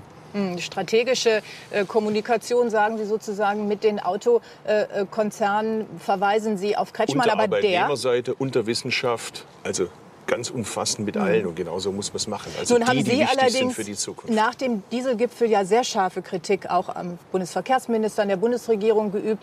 Ähm, Kretschmann aber hat gesagt, naja, das ist ein erster Schritt, aber doch ein ordentliches Ergebnis in der und hat dann Sache. einen Brief geschrieben an Herrn Dobrindt, wo er sagt, jetzt brauchen wir einen zweiten Schritt und wir Mhm. brauchen vor allem die blaue Plakette. Und das Allerwichtigste, und da hat er völlig recht, wir müssen über das reden, was nach dem Auto kommt. Also ich meine, die ganze Welt beschäftigt sich gerade mit Elektromobilität, mit emissionsfreien Fa Fahrzeugen. Ja. Und wir haben in Deutschland das Auto erfunden, in diesem schönen Bundesland in Baden-Württemberg. Und ich will, dass das Auto der Zukunft auch hier in Deutschland gebaut wird. Äh, hat sich Cem jetzt gerade mit den Software-Dingern zufrieden gegeben, weil er meinte, das ist halt ein langer Gesch Prozess und irgendwann Ja. gibt's auch Hardware, aber jetzt ist doch erstmal voll gut Ja. mit der Software. Und, und Kretschmann hat doch jetzt einen Brief geschrieben. Ja, stimmt. Und, wenn- einen wenn- zweiten und wenn, er, und wenn das nicht weitergeht, dann schreibt er noch einen dritten Brief. Mhm. Krass, die Bettina sind ja abgemeldet, ey. Ja. Bettina Schossen hat dann auch nochmal eine gute, eine gute Nachfrage gestellt. Da muss Und dazu machen Sie Vorschläge, aber ich will noch mal auf den Punkt doch beharren. Äh, Ist da nicht im Grunde tatsächlich äh, das Kerndilemma für die Grünen auch sichtbar? Nämlich zwischen den hehren Zielen, die Sie jetzt auch im Wahlkampf plakatieren, äh, und der Realpolitik, die dann eben so nicht. aussieht, wie, wie sie hier in Baden-Württemberg auch aussieht. Ganz im Gegenteil, ich komme da aus Baden-Württemberg. Ich finde es großartig, wie es unsere Landesregierung und unsere Oberbürgermeister machen. Sie machen alles das, was sie tun können, aber sie kommen halt in ihre Grenzen. Krass. Ja. Das ist ja wirklich eine Soße. Die können da nichts für. Oh. Unglaublich. Ich habe Cem ja, äh, glaube ich, entweder im September oder Ende August oder so. Hm. Kann ja lustig werden. Krass. Gut, wir, wir springen zu Horst Seehofer zurück. Wie hält der es eigentlich mit den angedachten Fahrverboten? Was glaubst du? Finde ja nicht gut. Wir regieren. Warum gehen Sie da nicht den Weg mit, mit Fahrverboten und Ähnlichem? Warum immer Anreize für die Industrie? Nehmen Sie da nicht Druck raus aus der Debatte? Ich bin ein strikter Gegner von flächendeckenden Fahrverboten. Übrigens war Martin Schulz, der SPD-Kanzlerkandidat, vor kurzem in meiner Heimatstadt Mhm. hier in Ingolstadt bei Audi und hat sich nach dem, diesem Besuch auch gegen Fahrverbote interessant, ausgesprochen. dass Sie den als Kronzeugen die IG, die werten, IG Metall hat sich, Ja. ja. die Union ist sowieso gegen Fahrverbote. Ja. Ich möchte nur sagen, auch die SPD ist gegen Fahrverbote. Die IG Metall hat sich in diesen Tagen erklärt gegen Fahrverbote, weil es intelligentere Lösungen gibt. Was haben wir denn bei einem Fahrverbot erreicht, wenn die Fahrzeuge nicht mehr in einer Stadt fahren, Druck aber im, um, nein, im Umfeld äh, Mhm. der Stadt? Die Fahrzeuge moderneren Typs sind ja weitgehend umweltgerecht. Die sind nur in Verruf gekommen durch die Manipulationen der Automobilindustrie. Und die muss auch die Automobilindustrie lösen, diese Problematik. Ähm, glaubt er gerade, die Leute fahren zum Spaßauto und wenn sie es in der Stadt nicht dürfen, machen sie es halt auf dem Land oder wie? Genau. Boah, das ist eine super Logik. Also wirklich. Da Das los. musste, man, das musste, da musste durch den Kopf gehen lassen. Ja, was sollen jetzt Fahrverbote für Diesel in der Innenstadt? Was bringt das? Unglaublich. Horst. Horst, das ist ja wirklich unglaublich. Wahrscheinlich fährt er immer so mit dem Auto. Er wird ja die ganze Zeit gefahren. Für ihn ist Autofahren nur noch Spaß. Und wenn es halt in der Stadt nicht darf, macht es halt auf dem Land. Das stimmt. Wir springen zurück zu Özdemir, der jetzt nochmal klarstellt, die Grünen ja, anders als CDU, CSU, SPD und so, die sind nicht Dienstleiter, Dienstleister des Autokartells, okay? Die, die treiben die Autoindustrie an. Ja. Die wollen das verbessern. Die sind die Innovationsmanager der Autoindustrie. Aber dann erweitern wir das doch noch mal ein bisschen. Also hier grüne äh, Landesregierung, in Niedersachsen rot-grüne Landesregierung. Auch da hat ja offenbar eine grüne Regierungsbeteiligung nicht zu ausgesprochen engen Kontakten äh, des Ministerpräsidenten mit VW. Da haben wir heute neue Meldungen ähm, äh, geführt. Auch da können Was Sie zeigt, sozusagen das nicht CDU, verhindern. CSU, SPD und FDP leider sich so ein bisschen als die Dienstleister der Automobilindustrie sehen. Wir sehen uns als die Antreiber. Man muss sich mit denen unterhalten. Ich Wer sind mich jetzt mit denen. die und wer sind wir? Da sitzen ja Grüne in der Regierung. Warum können Sie das so unterscheiden? Ja, sie sitzen leider Sind's- nicht bei VW. Bei VW sitzt ein Sozialdemokrat im Aufsichtsrat, kein Grüner, sonst wäre da manches wahrscheinlich anders. Also unsere Aufgabe, wir sehen unsere Aufgabe ganz grundsätzlich, wie in der Marktwirtschaft es sein sollte. Wir setzen den Rahmen. Und innerhalb dieses Rahmens müssen Innovationen stattfinden. Nur wenn die Politik sich nur als Dienstleister betrachtet, das heißt, die Automobilindustrie sagt, so hätte ich es gern, so soll die Rede sein, wie bei Herrn Weil oder Herr Eckhard von Kleden hat früher im Kanzleramt gearbeitet, jetzt geht er ein und aus und sagt, so und so hätte er es gerne, dann fahren wir den Automobilproduktionsstandort Deutschland an die Wand und die Gesundheit der Leute muss leiden. Das kann man ändern. Oh nee, also wenn, wenn, wenn wir den Automobilstandort Deutschland an die Wand fahren, dann leiden die Menschen. Oder war das, war das jetzt separat? Ja, er hat das so aufgezählt, aber ja. ich, ich wünsche mir so sehr, dass mal wieder so ein Politiker einfach da sitzt am Tisch, so wie Gerd Schröder auf der Bühne beim SPD-Beirat und sagt, die Schwarzen, die glauben immer, dass ihnen das Land gehört. Ich hol's den Bürgern zurück. Ja, so, so ein bisschen Trump-Style irgendwie. Das ist so öde. Özdemir ist so öde. Unglaublich. Cem Özdemir hat aber nicht was Ödes gemacht, sondern er hat Werbung für unseren Aufwachen-Podcast gemacht. Was wir brauchen, ist den Mut der Automobillenker. Ich glaube, die wachen gerade langsam auf, weil sie wissen, worum es geht. Mhm. Wacht auf. Aufwachen, damit ihr wisst, worum es geht. Genau. Das ist doch schön. Gut, wir springen zurück zu Seehofer. Ähm, Walde hat mal wieder ins Parteiprogramm geguckt und ihm ist was aufgefallen und ich finde, das äh, hat Thomas Walde gut gemacht. Bislang war es so, wenn man in Ihr Parteiprogramm guckt, in Ihr Wahlprogramm, den Bayernplan, dass Sie bei Wirtschaft und Umweltschutz sehr die Eigenverantwortung betonen, nicht auf, bewusst nicht auf staatliche Regulierung setzen, wenn es um Wirtschaft und um Umweltschutz geht. Und dann gibt es einen anderen Bereich, der mir aufgefallen ist. Da setzen Sie sehr wohl auf eine ganze Reihe von staatlichen Vorgaben bis ins Kleinste, wenn es um muslimische Zuwanderer geht, Pflicht zum Händeschütteln, Schwimmunterricht für Mädchen, Imame, die auf Deutsch predigen. Da gibt es ganz viele Vorgaben. Wie erklären Sie dieses unterschiedliche Konzept von staatlicher Bedeutung? Einmal laissez-faire, die Hand zurückhalten, das andere Mal bis ins Kleinste eingreifen. Wir sind äh, für Leben und Leben lassen. Das ist unsere Grundauffassung für Liberalität in einer Gesellschaft. Wenn es äh, um äh, die Bekämpfung Wir sind für Leben und Leben lassen und wenn es um die Bekämpfung von Mittelmeertoten geht, dann gilt das allerdings nicht. von der Kriminalität und von Terrorismus geht, sind wir für einen starken Staat. Das ist kein Widerspruch zur Liberalität. Und wenn es um die Integration geht, sind wir für eine Leitkultur. Jawohl. Dass diejenigen, die zu uns ins Land kommen, auch äh, einen Schutzstatus genießen, dass sich die nach unserer Leitkultur richten. Das äh, reicht von Erlernen der deutschen Sprache bis zum Verdienst des Lebensunterhalts aus eigener Arbeit. Mir ging es aber um die Rolle des Staates. Einmal sagen Sie, Ja, der Staat soll sich raushalten und Herr einmal Walde. haben Sie ganz Ja. viele detaillierte Wo Vorgaben. ist denn Ist da ein Widerspruch? Nein, Nein. überhaupt nicht. Äh, Die Grundtendenz und die Grundauffassung habe ich Ihnen Mhm. geschildert. Gerade die bayerische Art, leben und leben lassen. Ganz gelassen, wie die Menschen ihr Leben gestalten, ist ihre eigene Sache. Wenn es um den Schutz Ey, er fängt ja jetzt gerade so einen Satz an mit, wenn es um den Schutz und, ne? Ja. Wie viele Menschen sind belastet von dieser Luft, die da einfach ist die ganze Zeit und so? Drei oder vier Menschen. Das ist ja unglaublich, Seehofer. Atmen, atmen und atmen lassen, okay? Das ist wirklich unglaublich. Der Bürger geht, da sind wir für einen starken Staat. Also wenn es um den Schutz des Lebens, der Gesundheit, Ah, so. des Privateigentums geht, Ah. starker Staat. Wenn jemand äh, zu uns kommt mit Schutzbedarf aus dem Er hat, er hat jetzt gerade Gesundheit mit aufgenommen in seine Liste, ja? Unglaublich. Ausland, Asylbewerber, ähm, die bekommen bei uns den Schutz, aber wir legen Wert darauf bei der Integration, dass die Integration nicht ohne jede Richtung stattfindet, nach Beliebigkeit, sondern nach unserer Leitkultur, die in Deutschland gilt. Ich würde ja gerne wissen, welche das sein soll. Ne? Also, das finde ich wirklich unglaublich. Aber gute Frage von, äh, also, Thomas Walde. Thomas Walder hat es gut gemacht. Ähm, vielleicht hat er sich gedacht, es ist nicht schlecht, so einen Text vorher mal zu lesen. Da stößt man auf Sachen, kann man dann fragen. Äh, wir springen mal zu Özdemir. Der macht jetzt mal eine Koalitionsaussage. Grüne und CSU. Da gibt es viele in Ihrer Partei, die das sehr bezweifeln, dass das geht.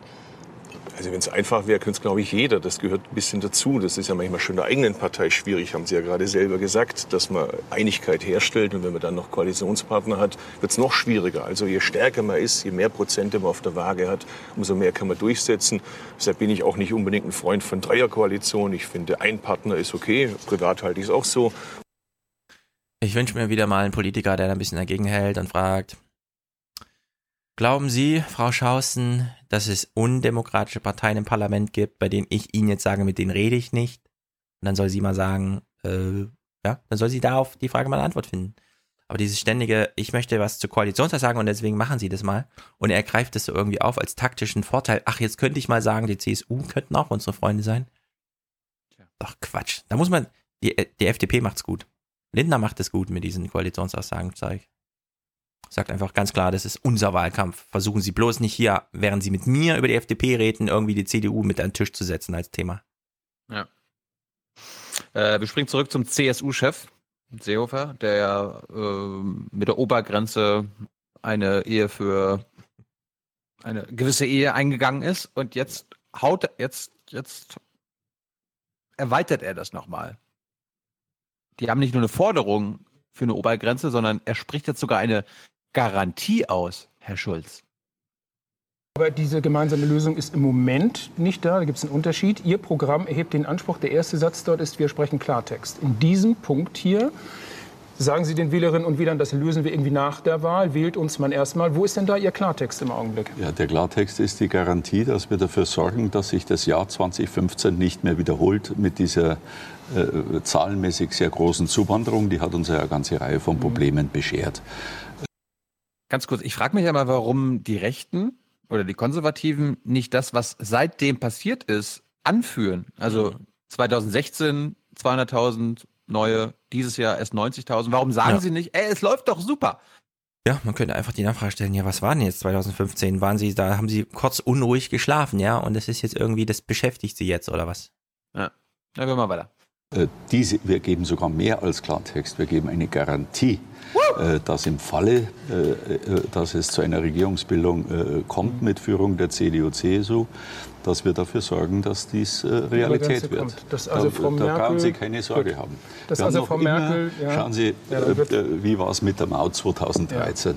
Äh, da haben wir auch eine gemeinsame Lösung gefunden. Sie die Maut ist jetzt Frau Merkel umfällt. die Maus, nein, äh, die Maut ist jetzt äh, im Gesetzblatt, sie ist gültig, sie ist von der EU akzeptiert und wir werden auch hier eine gemeinsame Lösung finden. Die Österreicher bezahlen für unsere Straßen. Flüchtlinge sterben im Mittelmeer. Glauben Sie mir, das muss ich nicht explizit reinschreiben. Das verstehen meine, äh, meine Wähler schon. Das ist Klartext. Jawohl. Ist denn das so schwer zu begreifen? Offenbar ja. Mit Özdemir ging jetzt ging es um die Frage, ist die Wahl eigentlich schon gelaufen? Wozu machen wir den Scheiß, äh, diese Sommerinterviews eigentlich? Was, äh, was soll der Wahlkampf noch? Ähm, hat Christian Lindner recht? Sie haben vorhin kurz ihn angesprochen, wenn er sagt, die Wahl ist eigentlich gelaufen. An der Spitze ist sie gelaufen. Es geht jetzt eigentlich nur noch darum, wer wird Nummer drei. Ich weiß nicht, ob das wirklich ein gutes Statement ist. Ich finde es Ja. völlig unangemessen, den Wählern zu sagen, ihr braucht gar nicht mehr wählen zu gehen. Respekt vor die Wähler, Respekt auch dafür, dass die Leute selber entscheiden, was richtig und was falsch ist. Wir sind Zum- Dienstleister nicht für die Industrie, sondern wir sind Dienstleister für die Wähler. Das ist vielleicht ein Unterschied von Christian Lindner zu mir. Ach so, sie sind, sie sind nicht die Repräsentanten der Bevölkerung, sondern die Dienstleister von dir und mir. Hm. Ich fühle mich auch ordentlich Dienst geleistet an meiner Gesundheit. Finde ich gut, finde ich gut. Zurück zu Seehofer. Da war jetzt das Wahlkampfthema äh, Tonalität. Ja? Mit welchem Ton macht der CSU-Chef eigentlich hier Wahlkampf? Aber die unterschiedliche Tonalität ist da. Ja, Tonalität. Man, äh, äh, Journalisten haben immer die Neigung, aus jeder Formulierung schon wieder einen Dissens äh, zu äh, schustern. Das Touché. ist aber nicht der Fall. Touché. Ja, das ist Ihr Recht, aber äh, ich darf Ihnen auch sagen, dass es so nicht ist. Aber ich habe noch einen anderen Punkt, wenn Sie mich da schon so darauf ansprechen. In ihrem gemeinsamen Programm betont die Union an Russland, appelliert die Union an Russland, das Abkommen von Minsk dauerhaft einzuhalten. Eher eine strenge Tonalität. In ihrem Bayern-Plan betonen sie was anderes. Die Russland-Sanktionen dürfen nicht zum Dauerzustand werden, heißt es da. Auch da, überhaupt, was von beiden ja, überhaupt kein Widerspruch. Natürlich muss auch Russland äh, Minsk einhalten, so wie die Ukraine auch. Das ist übrigens Voraussetzung, dass dort dauerhafter Frieden geschaffen wird. Äh, Aber äh, äh, wir sind seit jeher der Meinung, dass man äh, diese Sanktionspolitik überwinden muss. Wir- die kann man ist aber nur überwinden. Die kann man aber nur überwinden, wenn Minsk eingehalten wird. Das ist der Zusammenhang. Ja, Aber das ist eindeutig. Tonalität, Tonalität ist aber auch da anders, würden Sie einräumen. Aber gut, vielleicht noch mal ein anderes Thema dann. Ähm, Der Inhalt ja. ist gleich. Wir reden, In haben der ein Diplomatie, bisschen, Internationalität, in der International macht Tonalität doch was aus. Ach ja, Ja. äh, das habe ich noch Okay. nicht festgestellt. Die Inhalte sind entscheidend. Deswegen ist er auch der größte Trump-Fan. Jawohl. Außerdem. Also zum einen finde ich, ähm, der Thomas Walde löst sich ein bisschen zu sehr vom Text. Ja, das Wahlprogramm, der Bayernplan ist natürlich aufgeschrieben, um inhaltliche Differenzen zur CDU klarzumachen. Aber die Wähler wählen jetzt nicht zwischen CDU und CSU. Ob da eine Einheit ist oder nicht, klar, können wir jetzt hier Schauspiel und Theater und Konflikt und so, Personen, Schicksal. Aber es geht dann doch irgendwie um die Inhalte. Und wenn er schon den Text liest, warum bleibt er nicht bei den Inhalten? Ansonsten Tonalität, das finde ich so ein typisch deutsches, bescheuertes Wort. Wir wissen doch vom französischen Wahlkampf, dass man von der Melodie spricht. Die politische Melodie. Das finde ich viel besser. Ähm, zurück zu Özdemir. Der erklärt uns das mal, wenn du, Herr Schulz, z- die Grünen wählst, dann bekommst du das hier.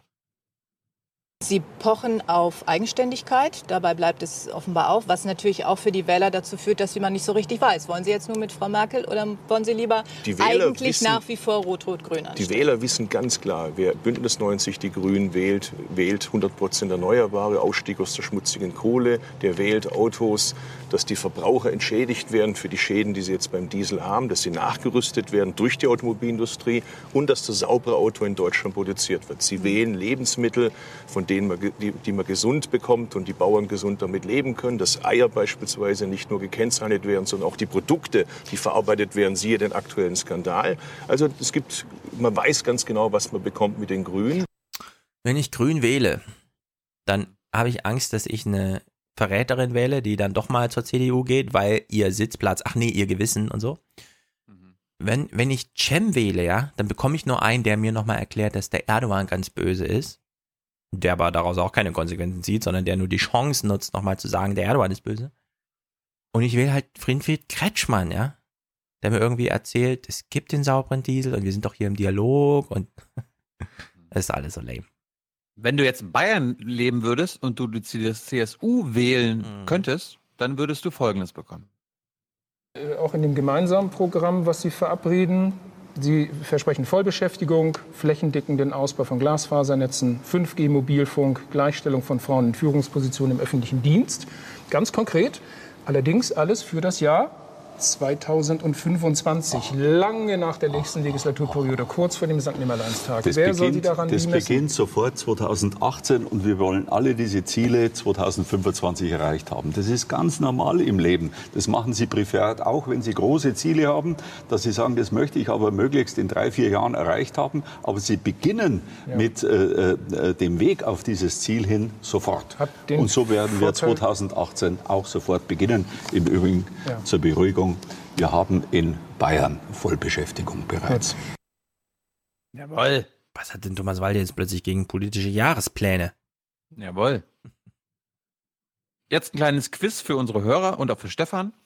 Bettina Schausen leitet jetzt mal eine Frage ein und du musst raten, welche Frage sie stellen wird. Wir hören erstmal die Einleitung.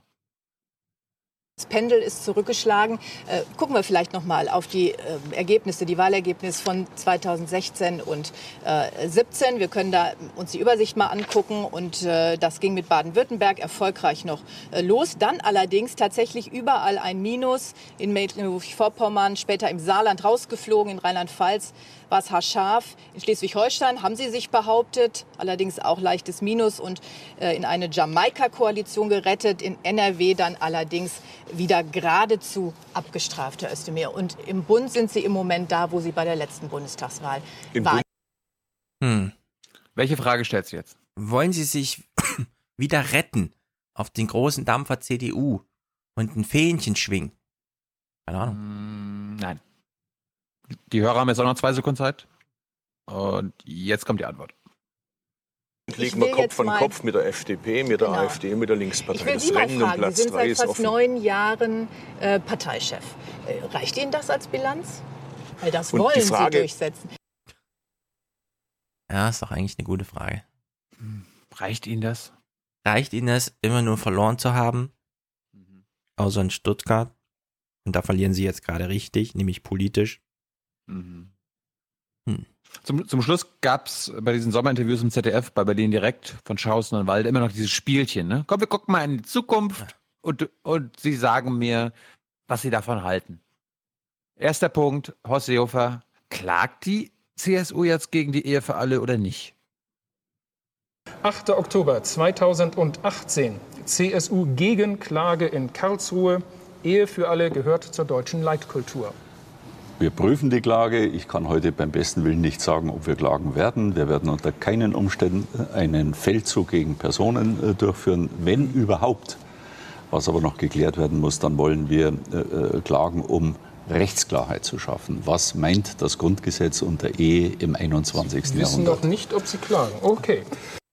Das ist auch eine gute Antwort. Mhm.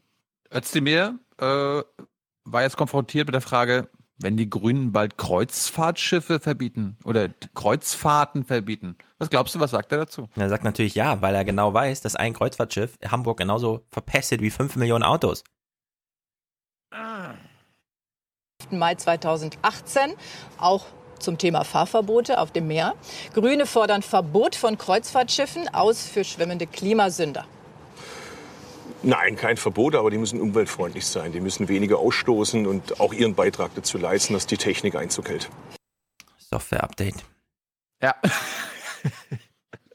Bewegungsmelder auf dem Gang installieren, damit nachts das Licht ausgeht.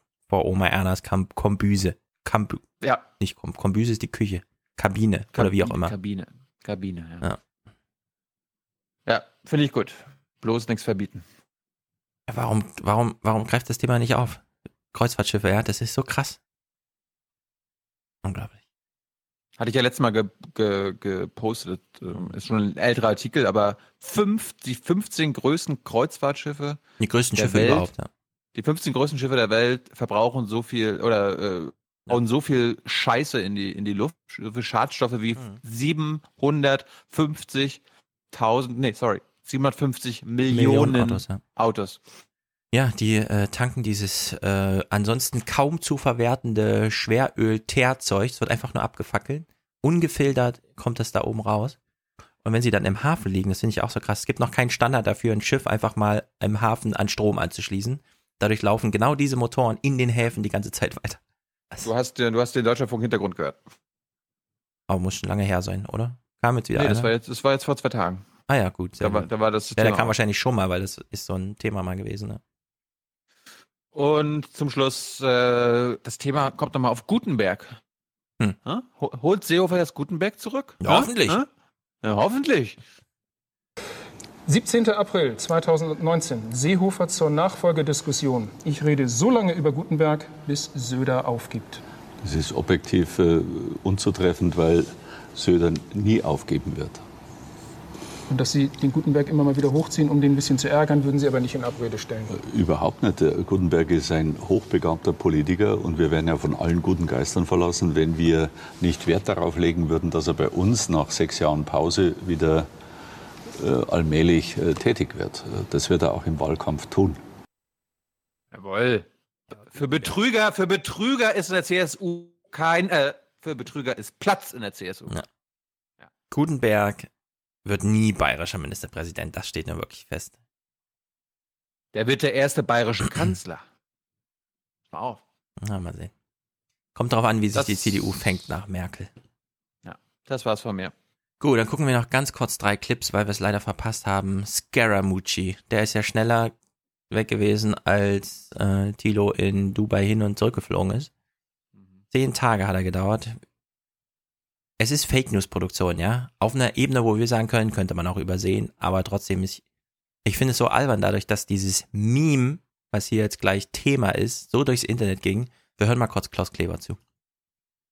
Nach Washington. Es herrscht kein Chaos im Weißen Haus, twitterte Hausherr Donald Trump heute Morgen noch voller Zuversicht. Jetzt überstürzen sich Eilmeldungen über ein Hire and Fire im White House, das möglicherweise House. fällig, so schnell aber nicht zu erwarten war. Es betrifft den Herrn zur Rechten. Anthony Scaramucci, Kommunikationsdirektor des Präsidenten und Verbreiter von Schimpfworten, die Amerikas Politik vorher nicht kannte. Den Kollegen von NBC ist die perfekte Harmonie von Koch und Kellner aufgefallen. Zehn Tage wertete dieses Schauspiel. Also Klaus, das Daily Show als äh, Ja. gecreditetes Ding. Es steht im Bild drinne. Ja. Daily Show und Comedy Central. Den Kollegen von NBC ist das aufgefallen. Der hat nicht einmal auf das Bild geguckt, ja, bevor er seinen Text dazu gelesen hat. Wir haben uns geirrt. Das ist ein Anfängerfehler, der mir nicht hätte passieren dürfen. Ja, aber gut. Sowas passiert im Heute-Journal, das ist auch völlig egal. Äh, kennen wir ja. Ulf Röller hat sich jedenfalls zum Thema geäußert. Jawohl. Wir hören mal seine kurze Interpretation und spiegeln die dann nochmal mit der von No Agenda. Ulf, was wird da gespielt? Scaramucci geht. Oh, wie er schon lacht, ne? Ulf Röller. ja, Seit gestern top geil. Wir haben, wir haben den Sekt noch nicht ausgetrunken, war eine geile Party irgendwie so. Scaramucci geht. Es gibt, wie man hier in Amerika sagt, einen neuen Sheriff in der Stadt. Das ist John Kelly, der ehemalige Heimatschutzminister. Er ist ja gestern zum Stabschef von Trump ernannt worden. Das ist ein Vier-Sterne-General und seine einzige Aufgabe ist, eben dieses Chaos im Weißen Haus in den Griff zu kriegen. Und er hat einen eisernen Besen, kann man sagen, mitgebracht und der hat jetzt Scaramucci rausgefegt. Das ist sehr interessant, weil Scaramucci eigentlich ein enger Freund von Donald Trump ist und Donald Trump eigentlich diese laute Art von Scaramucci wirklich gemocht hat. So. Also, John Kelly ist neuer äh, Chief of Staff und damit der neue Sheriff im Haus. Ich will es mal so sagen. Bei No Agenda, ja. Die Interpretation hat mir so gut gefallen und wir wissen mittlerweile, ja? Ja.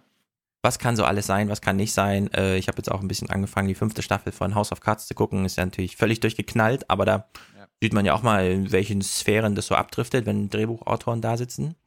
Nee, Nun gut. Ich, ich, fand, ich fand die Theorie eigentlich ganz, ganz interessant. Ich weiß nicht, ob sie schlüssig ist. Ich weiß nicht, ob, ich sie bei No Gender gehört habe, dass sie, also dass Trump Scaramucci einfach nur reingeholt hat, damit Priebus und wie heißt der, ähm, der Äh, Sprecher, äh, ja, Spicer, Spicer, genau. Spicer, Spicer gehen. Ja, also Trump hat Spicer und Priebus wirklich gehasst.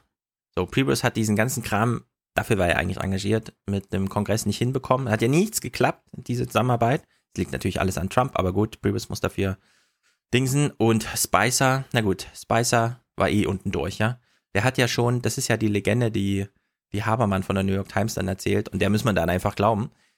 Spicer hat keine Fernsehkameras mehr geduldet, damit Trump ihm nicht bei der Arbeit zusieht und danach böse auf ihn ist, weil es immer wieder scheiße war. Ja? Also so auf der Ebene. So, was macht Trump eigentlich dann? Also was macht Trump, um diese Situation aufzulösen? Er engagiert sich eine Bombe, also ein Selbstmordattentäter, also jemand, der da einfach mal richtig äh, reingeht und die Sachen aufmischt mit zwei Zielsetzungen.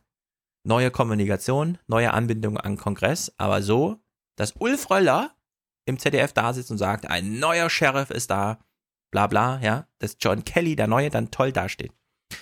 Also holt er sich diesen äh, Scaramucci, der nun wirklich so auftritt, dass irgendwie klar ist, äh, das kann ja wohl nicht der Ernst sein von Trump, ja.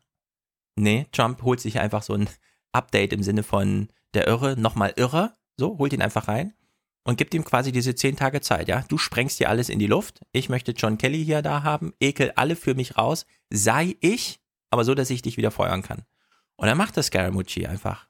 Und dann gibt's diesen, diesen Fun Fact, dass Scaramucci ja seine Unternehmen verkaufen wollte. Jetzt gibt's genau eine Bedingung, unter der man steuerfrei sein Unternehmen ins Ausland verkaufen darf.